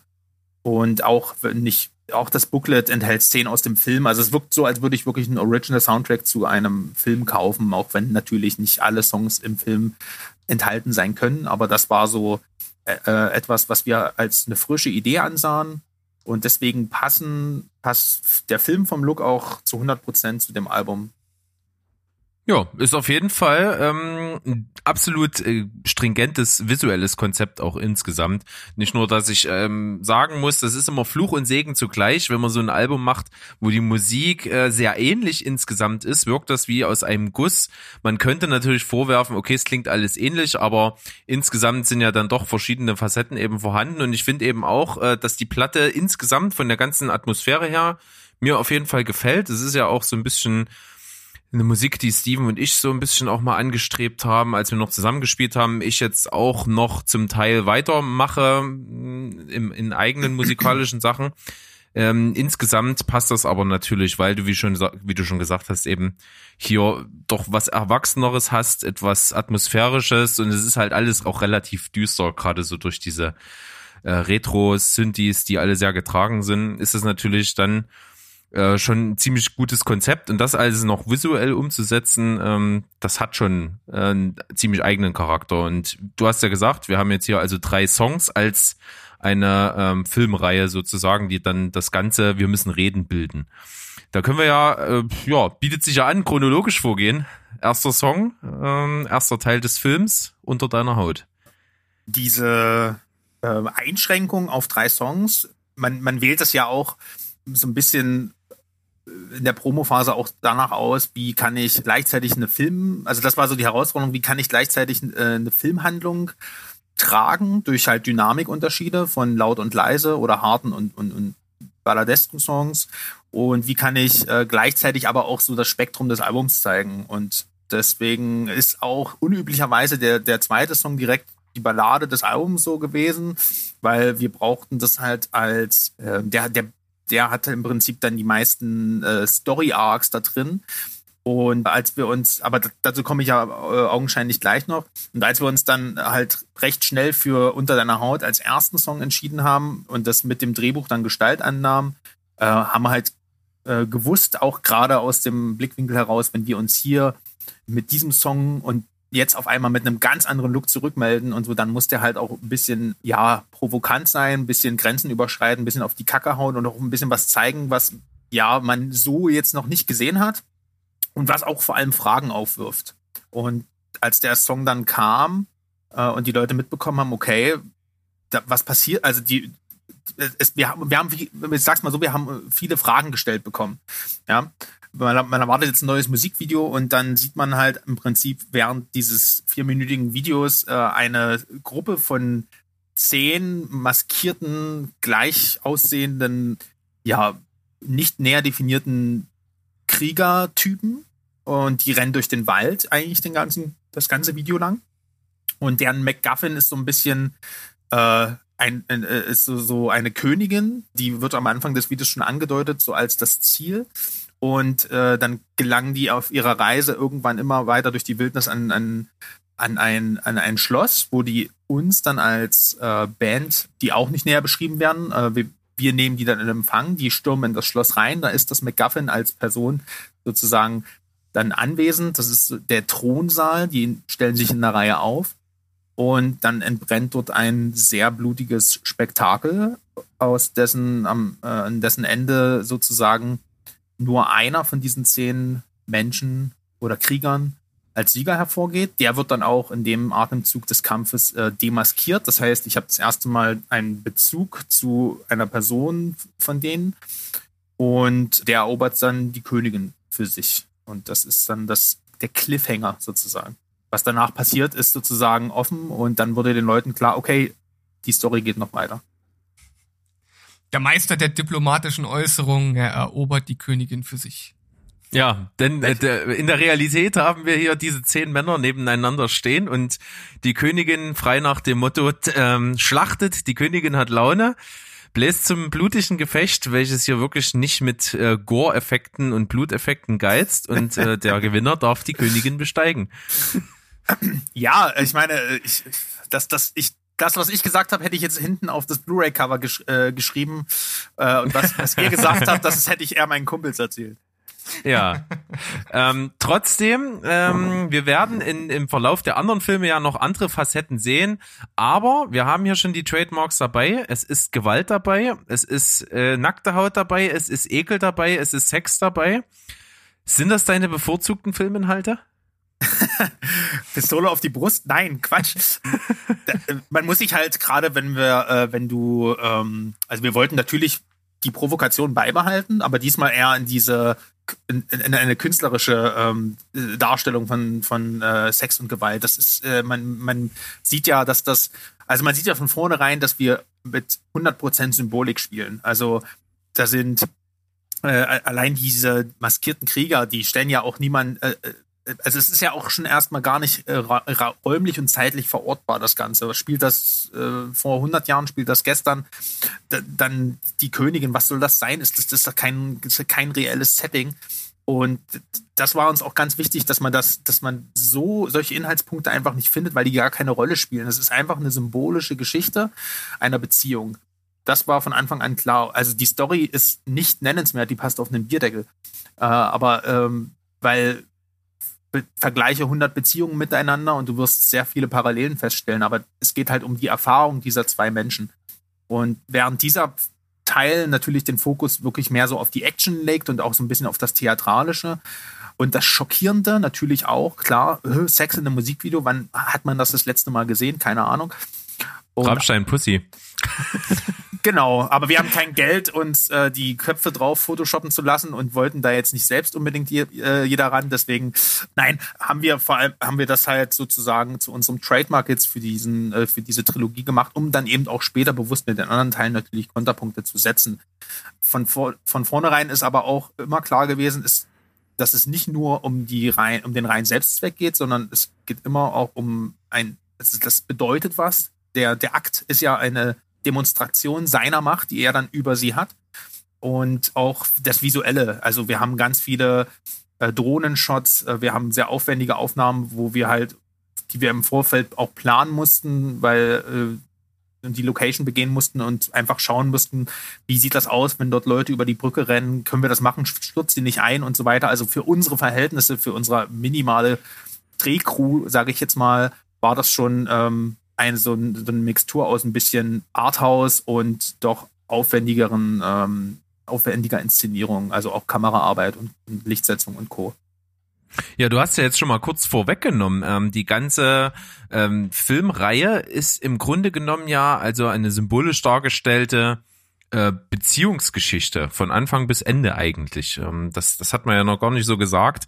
Ähm, hier haben wir also im ersten Teil die, ja, das Aufbegehren, ja, verschiedene Männer untereinander Rivalen äh, buhlen um die gleiche und einer hat halt die Gunst am Ende und dann ist sozusagen das Verlangen da und ähm, der Anfang eben einer Beziehung. Das ist also jetzt Teil eins Genau, die, die, die Eroberung letztendlich und deswegen spielen halt auch die einzelnen Charaktere von den, von den Männern, von den Kriegern. Der Mensch, der Mann ist ja ein, ein, ein Krieger auf der Suche, ne? Das ist ja das, was wir, was wir im Prinzip zeigen wollen.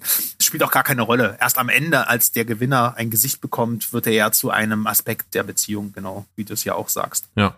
Ja. Ähm, was mir jetzt noch abschließend zu dem ersten Teil direkt damals aufgefallen ist, ihr habt das Ganze ja im Dezember 2018 veröffentlicht und circa, ich hatte das gesehen und hatte sofort ein Déjà-vu, weil circa einen Monat vorher hat Slipknot ein Video veröffentlicht, All Out Live. Und was haben die da gemacht? Die haben ganz viele Leute gehabt in genau denselben weißen Overalls mit äh, nicht schwarzen, sondern roten Masken. Ich hatte sofort das Déjà-vu-Erlebnis und gibt, äh, warum ist diese Parallele? Habt ihr das selber verfolgt? Habt ihr euch selber gedacht, oh, jetzt klingt, jetzt sieht so aus, als hätten wir es kopiert? Habt ihr es kopiert? Äh, Würde ich zugeben, weil ich habe, ich finde Slipknot auch genau, das ist auch so eine audiovisuelle Band, der man immer nacheifert, weil die erzählen nicht, die zeigen nicht nur Musik, sondern auch da macht der der Clown alles. Nee, aber tatsächlich nicht. Also da muss ich dich enttäuschen. Wir hatten anfangs ge geplant, die in andere Gewänder zu stecken, also so ganz normale Roben und dann die Gesichter zu verhüllen. Aber das hat dann alles von der Organisation einfach nicht funktioniert und die ähm, Maleranzüge kamen dann einfach eher so als Notbehelf, weil die funktionieren halt immer und irgendwie sieht's auch creepy aus. Weil, ja, wenn die, wenn die da so, das sieht so surreal aus, wenn du dann zehn weiße, weiß gestaltete Leute hast, die durch den Wald rennen. Bei Slipknot ist das ja eine ganz andere Message.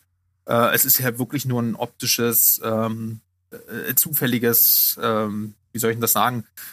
ähm, ein, ein zufälliger, äh, zu, zufälliges Ergebnis. Ne? Also, dass das dann auch noch zu einer ähnlichen Zeit rauskam. Aber ist ja nicht schlimm, mit Slipknot verglichen zu werden. Von daher gute Promo. Also ich kann auf jeden Fall abschließend zu dem äh, Video sagen, ihr, wolltet ja ein bisschen provozieren und auffallen und was mich betrifft, habt ihr das damals auf jeden Fall geschafft.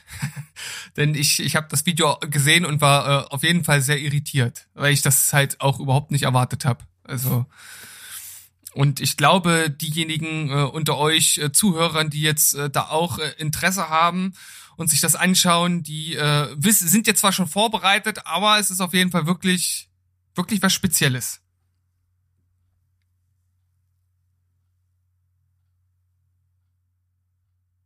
Hallo? Sagt Ja. keiner mehr was?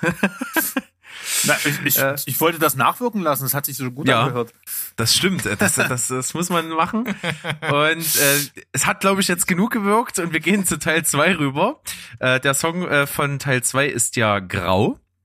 Und äh, gerade der Aspekt Grau als Resultat von Schwarz und Weiß findet natürlich rein symbolisch da wirklich Verwendung in diesem äh, Abschnitt. Erzähl uns gerne mal was dazu. Also Grau ist ja so ein bisschen ein, äh, im Gegensatz zum ersten und dritten Teil ist Grau ja so eine Mon Montage an verschiedenen verschiedenen Szenarien, die innerhalb einer unbestimmten Periode, äh, unbestimmten Zeitperiode innerhalb dieser Beziehung passieren. Und das ist auch so ein bisschen der Inhalt des Textes. Es geht ja so ein bisschen um eine toxische Liebesbeziehung und wir haben halt die beiden ähm, Hauptdarsteller, äh, die ich noch gar nicht erwähnt habe. Das sind einmal Joris Schwarz, den ähm, habe ich bei einem Kurzfilm-Videodreh äh, mit meinem Freund äh, Mirko Witzki kennengelernt. Äh, kurzes Shoutout an der Stelle. Ja, liebe Grüße auch von uns. Genau, An äh, Joris, an Mirko und an Peggy. An Peggy, genau. Und äh, Peggy kannten wir schon selbst länger. Die äh, begleitet uns auch immer auf Tour, ist Teil der Crew und also sobald es, wie sie es einrichten lässt, die arbeitet halt auch selbst ähm, als Fotografin und Model und äh, auch als Domina. Und das ist natürlich nicht äh, verkehrt, wenn, wenn man so eine explizite Rolle fragt. Äh, ich hatte auch schon eine andere Schauspieler, äh, also auch eine andere Schauspielerin tatsächlich im Blick, weil Peggy ist ja keine gelernte Schauspielerin. Aber ähm, dann zeichnete sie sich auch relativ schnell ab. Das wird kompliziert bei einigen Szenen. Gerade in Grau, wo ja die, äh, also die, die weibliche Protagonistin halt auch oben ohne zu sehen ist, äh, eine, eine lange Zeit. Und ja, wir haben das dann einfach probiert. Ich habe mit, äh, mit Peggy da ein Gespräch geführt, ob sie sich das vorstellen kann. Und da es ja letztendlich kein Dialog gibt, also da merkt man ja wirklich immer, ob jemand Schauspieler ist oder nicht, sondern es ist nur, nur in der Interaktion von und Gesichtsausdrücken, was schwer genug ist, aber wenn man sich in der Rolle irgendwie drin verlieren kann, machbar. Und wenn sie halt angeleitet wird. Und wir haben halt gesagt, wir probieren es aus und es ähm, hat meines Erachtens sehr gut funktioniert. Und ja, ähm, das kurz als kurzer Diskurs dazu. Ähm, wie gesagt, um das aufzugreifen, Grau schildert halt viele ähm, Stationen dieser Beziehung äh, und man sieht halt immer diesen Kontrast zwischen Schwarz und Weiß. Das ist natürlich eine sehr einfache Symbolik für ähm, für das, das Gute und das Schlechte, beziehungsweise die helle und die dunkle Seite. Man sieht in einer äh, Szene beispielsweise sie immer noch als schwarze, schwarz gekleidete Königin aus dem ersten Teil auf ihrem Thron und wie sie ihn halt wie ein Baby behandelt, unterdrückt, mit äh, füttert äh, an, an, und, und auch säugt, also wie eine Mutter ein Kleinkind behandelt. Und da ist nichts mehr zu sehen von dem dominanten äh, herrischen Sexhelden aus dem ersten Teil. Also man sieht, dass da auch schon eine gewisse Zeit vergangen ist, sondern das ist halt ähm, diesen, die, diesen, dieser Teil der Beziehung. Dann sieht man auf, auf der anderen Seite auch wieder eine Montage aus einem wahrscheinlich späteren Verlauf, wie er in seinem weißen äh, Outfit, also die gute Seite vertritt und sie unterdrückt, unterjocht, anschreit, versklavt und nötigt und das wird halt symbolisiert. Er will halt das Schwarze, also das, was er an ihr schlecht äh, findet oder als eine pessimistische Weltanschauung, als das Schlechte in ihr, will er ihr austreiben. Und wir symbolisieren das halt dadurch, dass er sie halt weiß anmalt. Das ist natürlich auch eine sexuelle Symbolik letztendlich äh, für jeden klar ersichtlich, aber es, er malt sich einfach von oben bis unten mit weißer Farbe an und sagt, ich, wenn du dich nicht, wenn du nicht von alleine besser wirst, dann mache ich dich halt besser, dadurch, dass ich halt ein Teil von dir bin. Und das ist sozusagen dieses, dass er sie dominiert auf beiden Seiten. Dann haben wir halt auch immer wieder äh, Szenen, wo sie, wo die für sich alleine sind und äh, man sieht halt ihn wieder aus seinem, mit seinem Overall da sitzen, im, aus dem, im ersten Teil äh, trägt, äh, wo man halt äh, so eine Referenz hat an den ersten Teil, wo er noch ein Krieger war, rebellisch, unabhängig, ein Frauenheld und er betrinkt sich da halt und wünscht sich das halt wieder zurück. Vielleicht so eine Sehnsucht äh, nach Unabhängigkeit. Und bei ihr ist es halt so, dass sie sich halt Schmerzen, also äh, sie, sie zerschneidet sich die Arme, sie ritzt sich Borderline-Syndrom, das sind alles so ein paar Sachen, die wir da anschneiden, das ist alles ein bisschen äh, sehr depressive Verlauf dieser Geschichte. Und also letztendlich kurz gefasst kann man sagen, dass sich beide in dieser Beziehung zwar anziehen, aber einfach nicht gut tun. Und das ist das, was wir halt mit diesem, gerade in diesem Teil mit ganz äh, effektiver Symbolik zeigen. Und ähm, dann gibt es halt so eine, so eine Schlüsselszene, wo sich beide ähm, in grauer Kleidung gegenüberstehen, wo man was halt ähm, zeigen soll, dass wir, äh, also dass beide äh, also einen Kompromiss finden möchten, einen Schritt auf den anderen zugehen und Teil seiner Weltanschauung auch übernehmen möchten. Also es ist eine Art Versöhnung nach einem ganz, ganz heftigen Streit. Und er verspricht ihr halt, dass er immer bei ihr bleibt. Das verdeutlichen wir extrem symbolisch. Also spätestens jetzt muss man gemerkt haben, dass es äh, rein eine rein symbolische Handlung ist. Dadurch, dass er ihr sein Herz ausliefert, äh, also aushändigt. Also es ist ein echtes Herz, was er ihr da so gibt. Und sie nimmt das nicht als Geschenk an, sondern sie verschlingt es förmlich weil dieses in sich aufnehmen, das, sie wird dann halt wieder, ich sag jetzt mal, äh, dämonisch dadurch, weil sie ihn nicht dadurch äh, als Geschenk wahrnimmt, sondern sie besitzt ihn dann. Also sie nimmt sein Leben in sich auf. Das ist so dann die Botschaft. Das hat dann auch, also sie, sie futtert sein Herz auf. Das ist dann sozusagen der Ausgang dieser Story, wo man halt auch nicht weiß, wie wird, also wo man eigentlich weiß, diese Beziehung kann kein gutes Ende nehmen. Ja, ich habe das tatsächlich mit diesem Grau ähm, eigentlich eher so für mich interpretiert, dass das nicht unbedingt der Wille ist, dass beide aufeinander zugehen und Teile vom jeweils anderen in sich aufnehmen, sondern dass es einfach dieses zwangsweise sich gegenseitig beeinflussen und egal wie sehr ich bei mir bleiben will, was der andere auf mir hinterlässt, äh, mischt halt mein eigenes Schwarz oder mein eigenes Weiß eben in das Graue. So hatte ich das damals irgendwie wahrnehmen müssen können sollen, dürfen. Das war so meine Interpretation. Was ja auch nicht falsch ist. Also sie färben sich ja auch gegenseitig. Also ob die Farbe freiwillig angenommen ist oder nicht, ist es natürlich immer eine Spirale aus Versöhnung und Hass so. Auf jeden Fall ist das der Punkt, wo sich beide eigentlich äh, einigen möchten, weil sie merken, dass es so nicht weitergeht. Ja. Ja. Und auch diese Szene, in der äh, welcher sie sein Herz ist, das ist ja tatsächlich das Plattencover geworden. Genau, es ist wirklich ein Behind-the-Scenes-Foto vom, vom Videodreh und wir fanden das so ausdrucksstark. Das hat natürlich auch so einen, so einen 80s-Horror-Charme, wenn man das dann entsprechend bearbeitet, weil, ja, wow, so ein bisschen Grindhouse-Flair. Da frisst eine Frau ein Herz. Äh, es ist wirklich ein Herz von einem Schwein. Sie ist Vegetarierin. Äh, okay, also der, die, the pain is real. Also Ja, ja, so auf jeden richtig Fall. äh, die schlimmsten Regisseurstories rausgeholt. Ähm, die Schauspielerin musste gegen ihre ethischen vertretbaren Grundsätze äh, handeln, ja, unterdrückt vom chauvinistischen, herrischen Regisseur. Genau. Da kam der Lars von Trier mehr durch. Nein, ich habe eigentlich im Hintergrund gestanden und Geige gespielt. Ich hatte nichts damit zu tun. Ja, das stimmt. Äh, Man hat es, also den Beweis sieht man im, im fertigen Film. Aber äh, jetzt hast du natürlich einen Namen gedroppt und äh, jeder, der sich damit ein bisschen beschäftigt hat, sieht hier in dieser ganzen Visualisierung, in dieser, in der Symbolik schon durchaus deine Vorliebe für Lars von Trier, oder? Vorliebe ist immer ein schwieriges Wort, ähm, wenn man das Im Zusammenhang mit Lars von mit Trier, Lars ja. von Trier, aber ich bewundere schon seine Filmkunst, definitiv.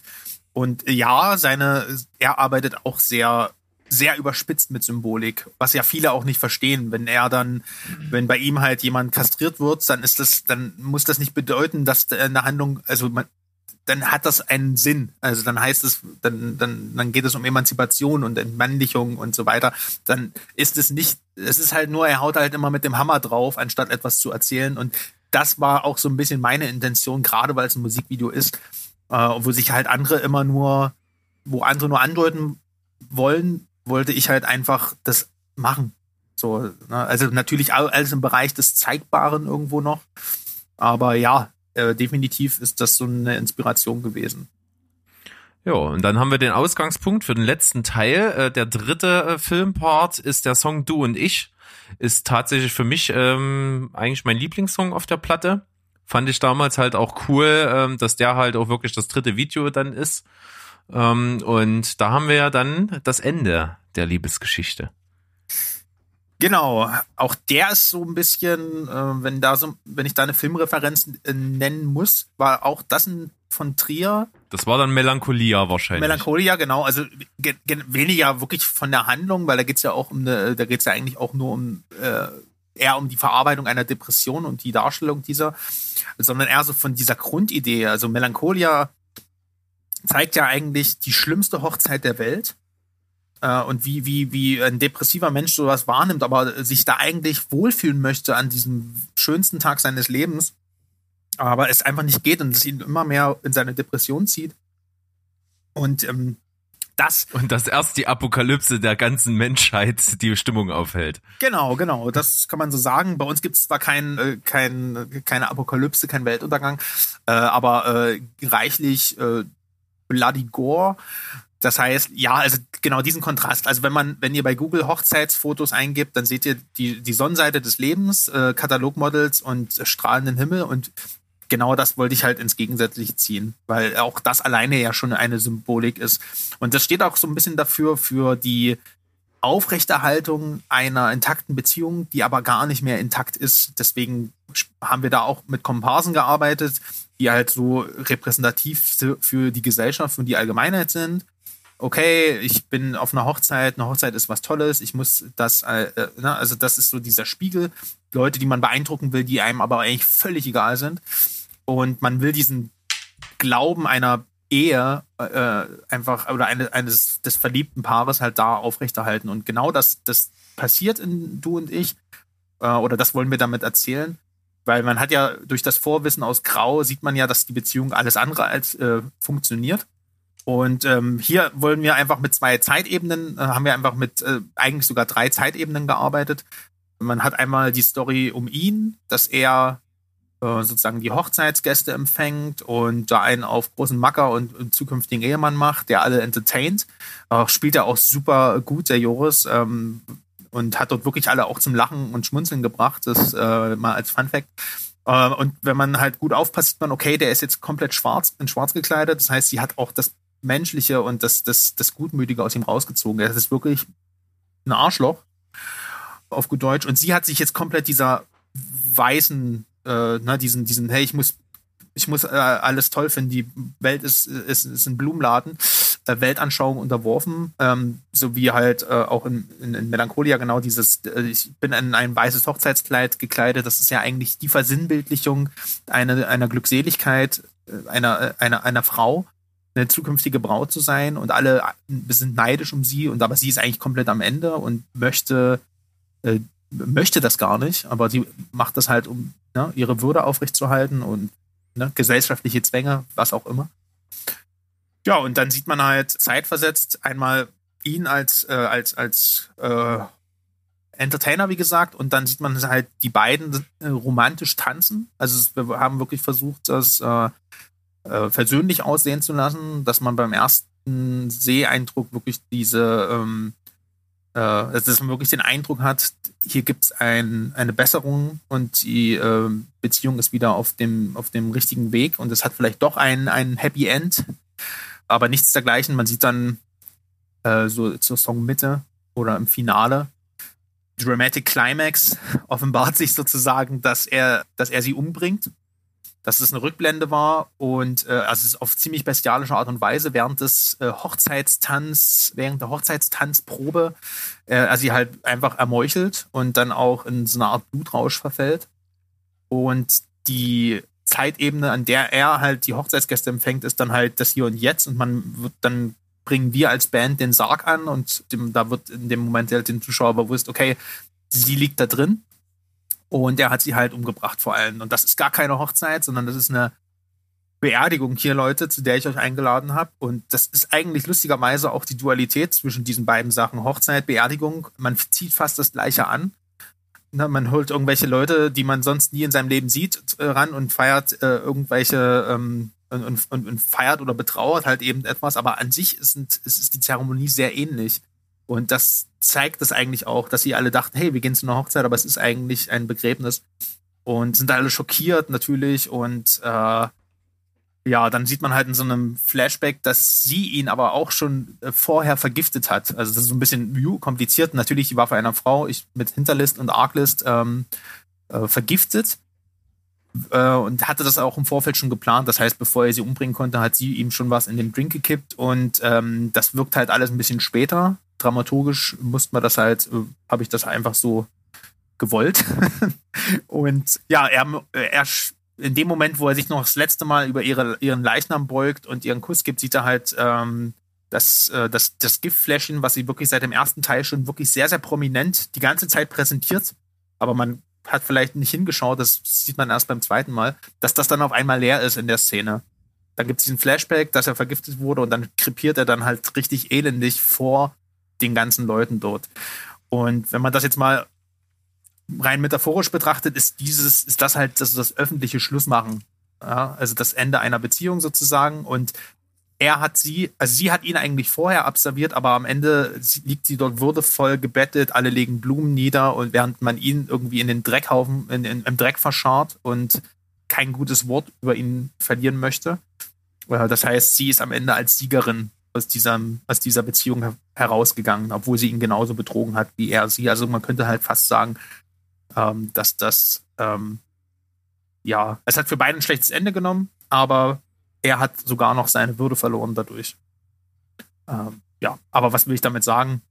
Letztendlich ist es ähm, ein, soll es zeigen, soll die ganze Sache halt zeigen, wie diese giftige Beziehung oder diese, diese schlimme Beziehung dann halt einen Menschen verändern kann. Ne? Also erst kämpft er um sie, tut alles, um ihr hörig zu sein, ein guter Liebhaber zu sein. Am Ende bringt er sie um und möchte sie öffentlich demütigen und zur Schau stellen und ja, was das halt Schlechtes in ein hervorrufen kann, so ein, wenn aus Liebe Hass wird. Das ist so die ganz, ganz pessimistische Grundaussage der Geschichte.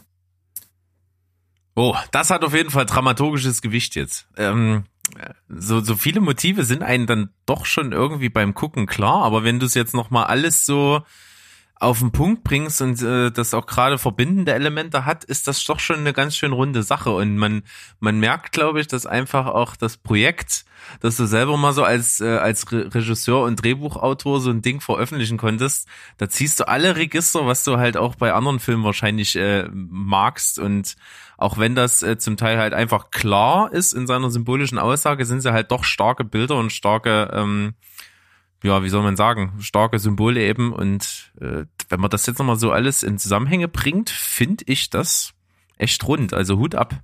Gefällt mir. Vor allem äh, finde ich muss man auch noch mal, du hast es ja vorhin angesprochen, ähm, die die beiden Hauptdarsteller auf jeden Fall noch mal loben. Also ähm, ich ich fand die ziemlich gut in äh, allen drei Videos. Die haben mich total überzeugt und wenn, wenn man dann auch noch weiß, dass sie letzten Endes gar keine richtige äh, Schauspielerin ist, ähm, ist das schon ziemlich gut geworden. Ja, absolut. Also Joris hat sie, hat, hat Peggy auf jeden Fall sehr gut ähm, äh, unterstützen können. Also mit, mit zwei Laien wäre das sehr schwierig gewesen, aber die haben sich sehr gut aufeinander eingegruft. Ich meine, die mussten am, er musste am ersten Tag an ihre Brüste, also was, was, was will er machen? Das ist der Eisbrecher schlechthin. Ja, wirklich. Aber, ja, aber das, also, da, vor der Stelle hatte ich am meisten Angst. Also entweder da ist eine Harmonie und eine Chemie da und die beiden können damit locker umgehen oder das, man sieht das am Ende. Da kannst du das geilste Bild der Welt äh, einfangen, aber man sieht das halt einfach. Und wir haben versucht, die Atmosphäre so locker wie möglich zu halten, aber das funktioniert nicht, wenn man zwölf Stunden lang in Eiseskälte im November irgendwas dreht in, äh, und nicht mal irgendwas anhat, was nennenswertes. Also das war schon echt heftig. Also wirklich äh, kann ich euch nur beipflichten. Gut ab für unsere beiden Hauptdarsteller da. Ja, und es ist ja auf jeden Fall auch so, dass ähm, dieses Bild, was dir halt so vorgeschwebt ist, was dann ja im Endeffekt auch das Albumcover geworden ist, wie du sie halt als Figur gezeichnet hast, hat so ein bisschen was äh, sehr eigenes, aber erinnert eben auch an so abstrakte Endzeitfilme wie jetzt irgendwie Mad Max oder ähnliche Sachen, wo halt auch gerade der Kleidungsstil, das martialische Aussehen und so so ein gewisses Bildzeichen in sich aber halt, wo man sich sagt, okay, muss das eigentlich sein? Hat das irgendeinen Sinn? Nee, es muss einfach nur cool aussehen. Und, und das so in Kombination äh, als ikonische Figur für das Albumcover hat mir echt gut gefallen. Also das hat seine Wirkung nicht verfehlt. Genau, auf dem Albumcover ist es ja auch wirklich so, dass sie da, da hat sie ja jetzt keine Krone auf und Kontaktlinsen drin, sondern da ist sie ja eigentlich die zerbrechliche, ganz normal, sieht eigentlich ganz normal aus. Und dann aber dieser, diese bestialische Geste eines zerfetzten Organs, so, das ist dieser Kontrast, sie guckt ja auch nicht böse da drauf. Das ist so irgendwie so ein, so ein, so ein Stillleben, das, also man könnte fast von äh, expressionistischer Kunst, also ne, reden. Das ist halt auch nicht geplant gewesen. Genau, deswegen finde ich es auch so toll, weil sowas passiert halt einfach. Ne? Ja. Wenn man sich auch mal an den Titel jetzt hätten sie mal geredet, wäre es vielleicht ganz anders ausgegangen. Tja, Kommunikation ist tatsächlich das Leitmotiv äh, auf dem ganzen Album und auch so ähm, zieht sich ja auch dann durch das Video. Ja, schön. Dann ähm, haben wir auf jeden Fall jetzt mal wirklich ins Detail so besprochen, was da so äh, bildnerisch gemacht wird, warum es gemacht wird, was das so für Bogen, Bögen schlägt. Das ist auf jeden Fall schon mal cool. Wer jetzt also nicht angefixt ist, den können wir leider auch nicht mehr weiterhelfen. Für alle anderen, die äh, jetzt wirklich Bock drauf haben, äh, klickt das gerne mal bei YouTube oder ich weiß nicht, ob es noch woanders irgendwo auf irgendwelchen Videoportalen rumschwirrt, aber bei YouTube gibt's das auf jeden Fall auch unzensiert. Ist halt, wie gesagt, äh, nochmal die Warnung, ist durchaus auch gewalttätig, durchaus auch erotisch. Deswegen ähm, äh, sagt nicht, wir hätten euch nicht gewarnt. Aber sehr sehenswert. Zieht euch das mal rein. Gibt's also als Komplettschnitt, äh, geht circa 14 Minuten ungefähr oder so? Genau, 15 Minuten circa mit Abspann, genau.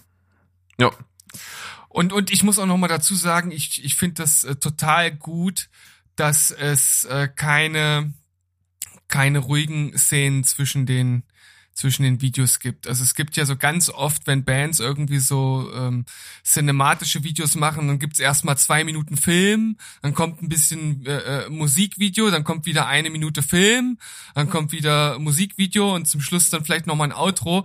Das finde ich dann immer ein bisschen anstrengend, so auf Dauer und dass das hier als so ein wirklich kohärentes, äh, ganzes äh, zusammen überfließt, das, das finde ich total gut und das macht sehr angenehm, ähm, mal abseits von, von den äh, von, von den äh, Sachen, die für Erwachsene sind, äh, sehr schön anzusehen. Oh, da bin ich bei dir. Also da gibt's, äh, es, es ist ja tatsächlich auch ein Trend geworden, der sich wieder äh, durchsetzt, dass, dass Bands wieder auf das äh, Cineastische gehen. Also ich weiß, Whitechapel hatten da ganz tolle Videos äh, äh, die letzten Jahre gemacht, im Slipknot, wie gesagt, auch.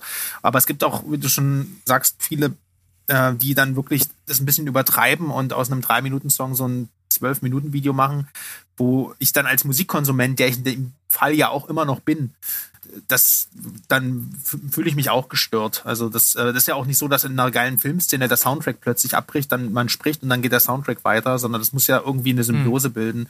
Und das ist das, glaube ich, was du meinst, was einen dann immer wieder aus, äh, aus, dem, aus dem Hörerlebnis rausreißt. Und das, deswegen ja, wollte ich das von Anfang an auch vermeiden. Das musste alles irgendwie sich über die Gestik erzählen lassen. Mimik und Gestik. Ja, das ist auf jeden Fall mal eine gute Nummer. Also äh, nochmal zum mit, äh, Mitmeißeln sozusagen. Wir müssen reden, Groove Venom mit den drei Songs unter deiner Haut, Grau und Du und Ich im Finale. Zieht euch das gerne mal als ganzen Film rein. Und jetzt natürlich noch so ergänzend zum Abschluss. Wie war's denn so als Regisseur? Hm. Tja, da bin ich ja auch, äh, wie sagt man das, wie der Schuster, äh, wie der Schuster äh, zu den Leisten gekommen oder irgendwie sowas. Ähm, gibt's nee, irgendwie anders heißt das, aber ist egal. Ist egal. Bei uns ist alles erlaubt. Verhauene Sprichwörter sind egal. Namen falsch aussprechen gehört hier zum guten Ton. Also das ist alles kein Problem. Äh, also, ähm, ich sag mal, ich sag mal so, wer soll das machen? Also jetzt haben natürlich alle äh, Bandkollektiv gesagt, yo, das ist eine geile Idee. Und wer macht's? Ja, war doch deine Idee. Ja, okay. Nee, also letztendlich, ähm, ich hatte ja schon mal kurz angedeutet, dass ich ähm, schon ein bisschen äh, reinschnuppern konnte äh, mit Mirko Witzki, der ist ja auch bekannt für viel, viele Musikvideos ähm, von Caliban, Any Given Day, Amy Bulls und sowas. Ähm, der hat sich ja wirklich einen Namen als Musikvideoregisseur gemacht. Und der wollte, und der hat halt seinen eigenen Kurzfilm gedreht, Ende 2017. Und ich habe ihn ähm, ja durch unsere eigenen Musikvideos kennenlernen dürfen. Wir waren immer, so, wir waren sofort im Nerdy Film Talk und haben gesagt, wenn du mal was äh, in die Richtung machst, ich bin dabei. Und ähm, dann hat er mir sein Drehbuch dann irgendwann geschickt und haben wir dem noch ein bisschen rumgetüftelt. Irgendwann hat er gesagt, komm hier, ähm, ich supporte dich, und äh, dann bin ich Regieassistent geworden, hat, dann bin ich in den Pod gefahren, äh, wo, wo die das gedreht haben. Dann haben wir eine Woche lang diesen Kurzfilm gedreht, Catching Glimpse. Der ist auch mittlerweile überall erschienen, den gibt es sogar auf Amazon Prime. Und äh, der hat auch echt viele Preise dafür gewonnen, also wirklich Hut ab. Das war eine krasse Erfahrung. Und da habe ich das erste Mal in das, äh, also wirklich hinter die Kulissen blicken können. Ne? Hatte dann eine Klappe in der Hand, konnte die, musste auf die Szenenkohärenz achten und habe halt gemerkt, und habe mich dann immer mal wieder so äh, mit in, in das Drehbuch und in die die die die Schauspielsachen äh, mit ein einmischen dürfen. Also das war halt eine, eine also ein sehr großes Forum und jeder konnte so ein bisschen auch, auch äh, seine Gedanken damit reinbringen. Äh, und dann haben wir da Mirkus Vision so gut es geht umgesetzt und es ist ein richtig geiler Kurzfilm geworden. Also wenn ähm, ich das an der Stelle auch empfehlen darf, zieht euch unbedingt Catching Glimpse auf Amazon Prime rein. Den gibt es auf Blu-ray oder eben als äh, Video zum Leihen. Ja, und da, wie gesagt, habe ich auch den Joris Schwarz äh, als unseren zukünftigen Hauptdarsteller sozusagen kennenlernen dürfen. Als einer der äh, Nebendarsteller in dem Cast. Und ja, da war ich dann letztendlich angefixt von davon, das mal selbst machen zu wollen. Ne? Also selbst mal sagen zu können, okay, das soll mal mit meiner Story passieren. Und als ich dann unsere Pläne ver verselbstständigt hatten mit den Musikvideos, ist das dann halt ja schnell Realität geworden. Das heißt, ähm, ich habe mich dann dazu entschlossen, das auf meine Kappe zu nehmen, da den Regisseur zu spielen. Ich habe natürlich das alles nicht selbst organisiert. Also wir haben dann bandintern plötzlich ganz neue Aufgaben äh, sich, äh, hat sich jeder zuteilen müssen. Ähm, unser Drama ist plötzlich Producer geworden und musste Locations und äh, Requisiten und sonst was auftreiben. Und ähm, unseren äh, Basser habe ich kurzerhand zum Lichttechniker gemacht und äh, das sind halt immer, äh, man wächst ja mit seinen Aufgaben ne? und wir haben da echt uns sehr gut ergänzt. Und ich habe natürlich auch den Mirko äh, dann im Gegenzug auch wieder als äh, meinen Kameramann sozusagen engagiert, ja, als, als ähm, äh, Kameramann für alle drei Parts und äh, eben auch für die Post, also für den Schnitt. Und habe mich dann so, wir haben uns dann sozusagen damit jeweils revanchiert. Und dann haben wir das Ding aufgezogen und ja, an drei Tagen tatsächlich durchgezogen. Und das waren sehr lange und sehr kalte Tage. Okay, du sagtest ja im November, also war das ziemlich on point. Also ich meine, im Dezember ist es ja rausgekommen. War das dann also der Monat davor, wo ihr es dann erst gerade ta tatsächlich gemacht habt? Genau, er hatte einen Monat Zeit für die Post vom ersten Teil, aber das ist eigentlich auch okay. Also ähm, die reine Arbeit, also wenn da nicht noch andere zehn Projekte dazwischen liegen, ähm, das, das passt schon so. Da bist du halt noch angefixt vom Dreh und willst das ja dann auch irgendwie sehen. Hallo? Steven, bist du noch da? Ja. okay. Ich bin da. Wurde ich persönlich angesprochen? Nein. Nur von der Stille. Die Siehste. Stille hat nach dir geschrien. Die Stille hat nach mir geschrien. Naja, Warte, ich okay. schreibe mir das mit, das wird ein Song. Sehr gut. So einfach geht das. Die Stille hat nach mir geschrien. Genau. Ja, da- das ist ein ganz starkes Bild. Da, da kommen hier so ähm, Oxymorone mit rein, weil das geht ja nicht, dass eine Stille schreit und äh, alles Mögliche. Das ist ganz, ganz stark, stark äh, rhetorisch. Kann man gute Musik draus machen, auf jeden Fall. Nachdenkliche mit mit schön schweren äh, atmosphärischen Synthes drinne. Fertig ist das nächste Groove, äh, Groove Venom Hit Ding. Genau, mehr ist da eigentlich auch nicht zu sagen. Einmal zwei, zwei bedeutungsschwangere äh, Wörter aus dem Duden gesucht, äh, da- einmal das Boot äh, drunter gelegt und fertig. Und noch ein Rammstein, Ja. und noch ein Rammstein-Riff rein. Ja, und schon, oder, oder wir nehmen Also nur ein Wort und dann haben wir nochmal ein ganz kleines Videoprojekt, äh, Faust. Ach so, ja.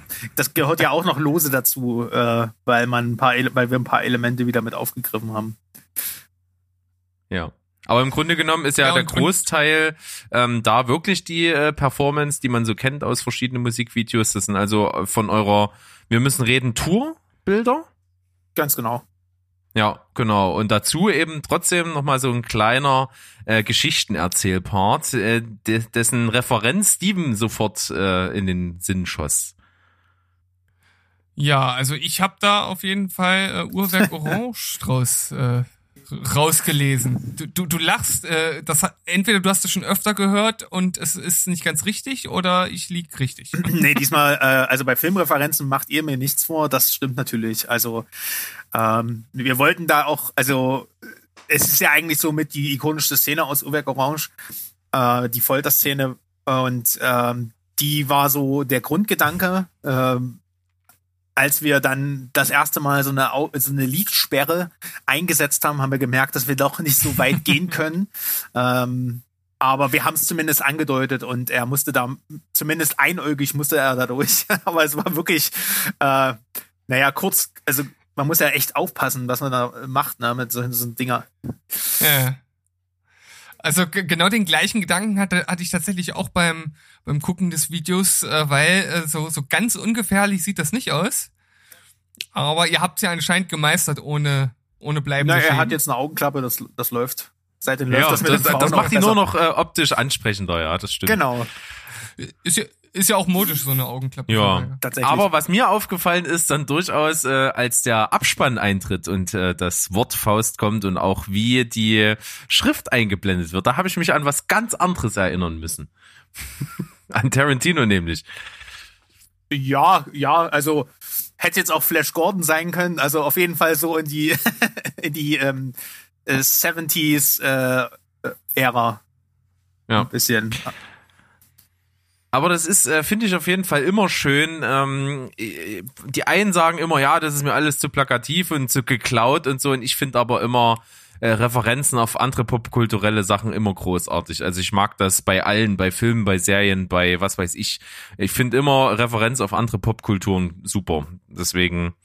Man, also ich freue mich dann immer, wenn ich das erkenne und de mir denke, ah ja, das, das, das sah so ähnlich aus wie dort und äh, das finde ich irgendwie cool. Ich mag das.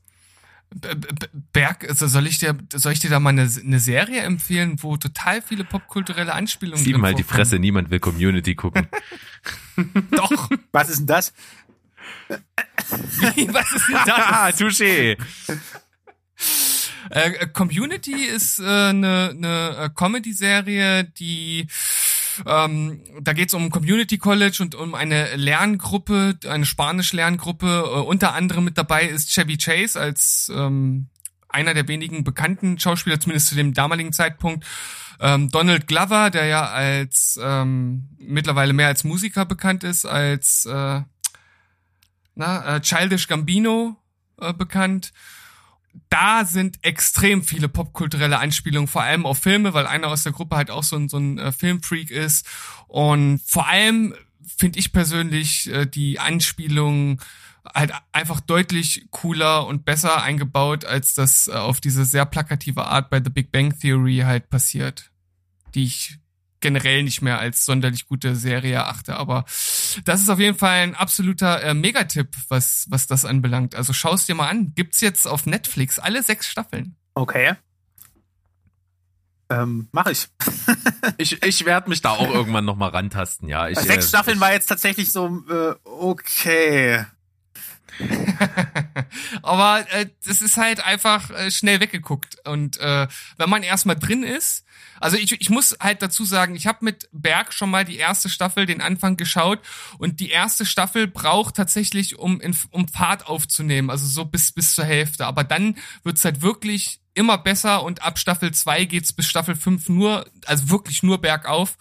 Und ähm, deshalb ist es eigentlich ganz gut, wenn man sich bei der ersten Staffel vielleicht direkt die siebte Folge anschaut oder vielleicht die erste, um erstmal die Gruppe kennenzulernen und dann die siebte, das ist die Halloween-Folge, die zeigt schon mal das Potenzial auf und wie es später weitergeht. Also es gibt dann total abgefahrene, verrückte Folgen, wo das ganze Community College äh, Paintball-Schlachten ausführt, wo äh, ähm, Referenzen an, äh, an Mad Max, an äh, The Dark Knight und an andere Filme mit drin sind. Also das ist, das ist ziemlich abgefahren und cool.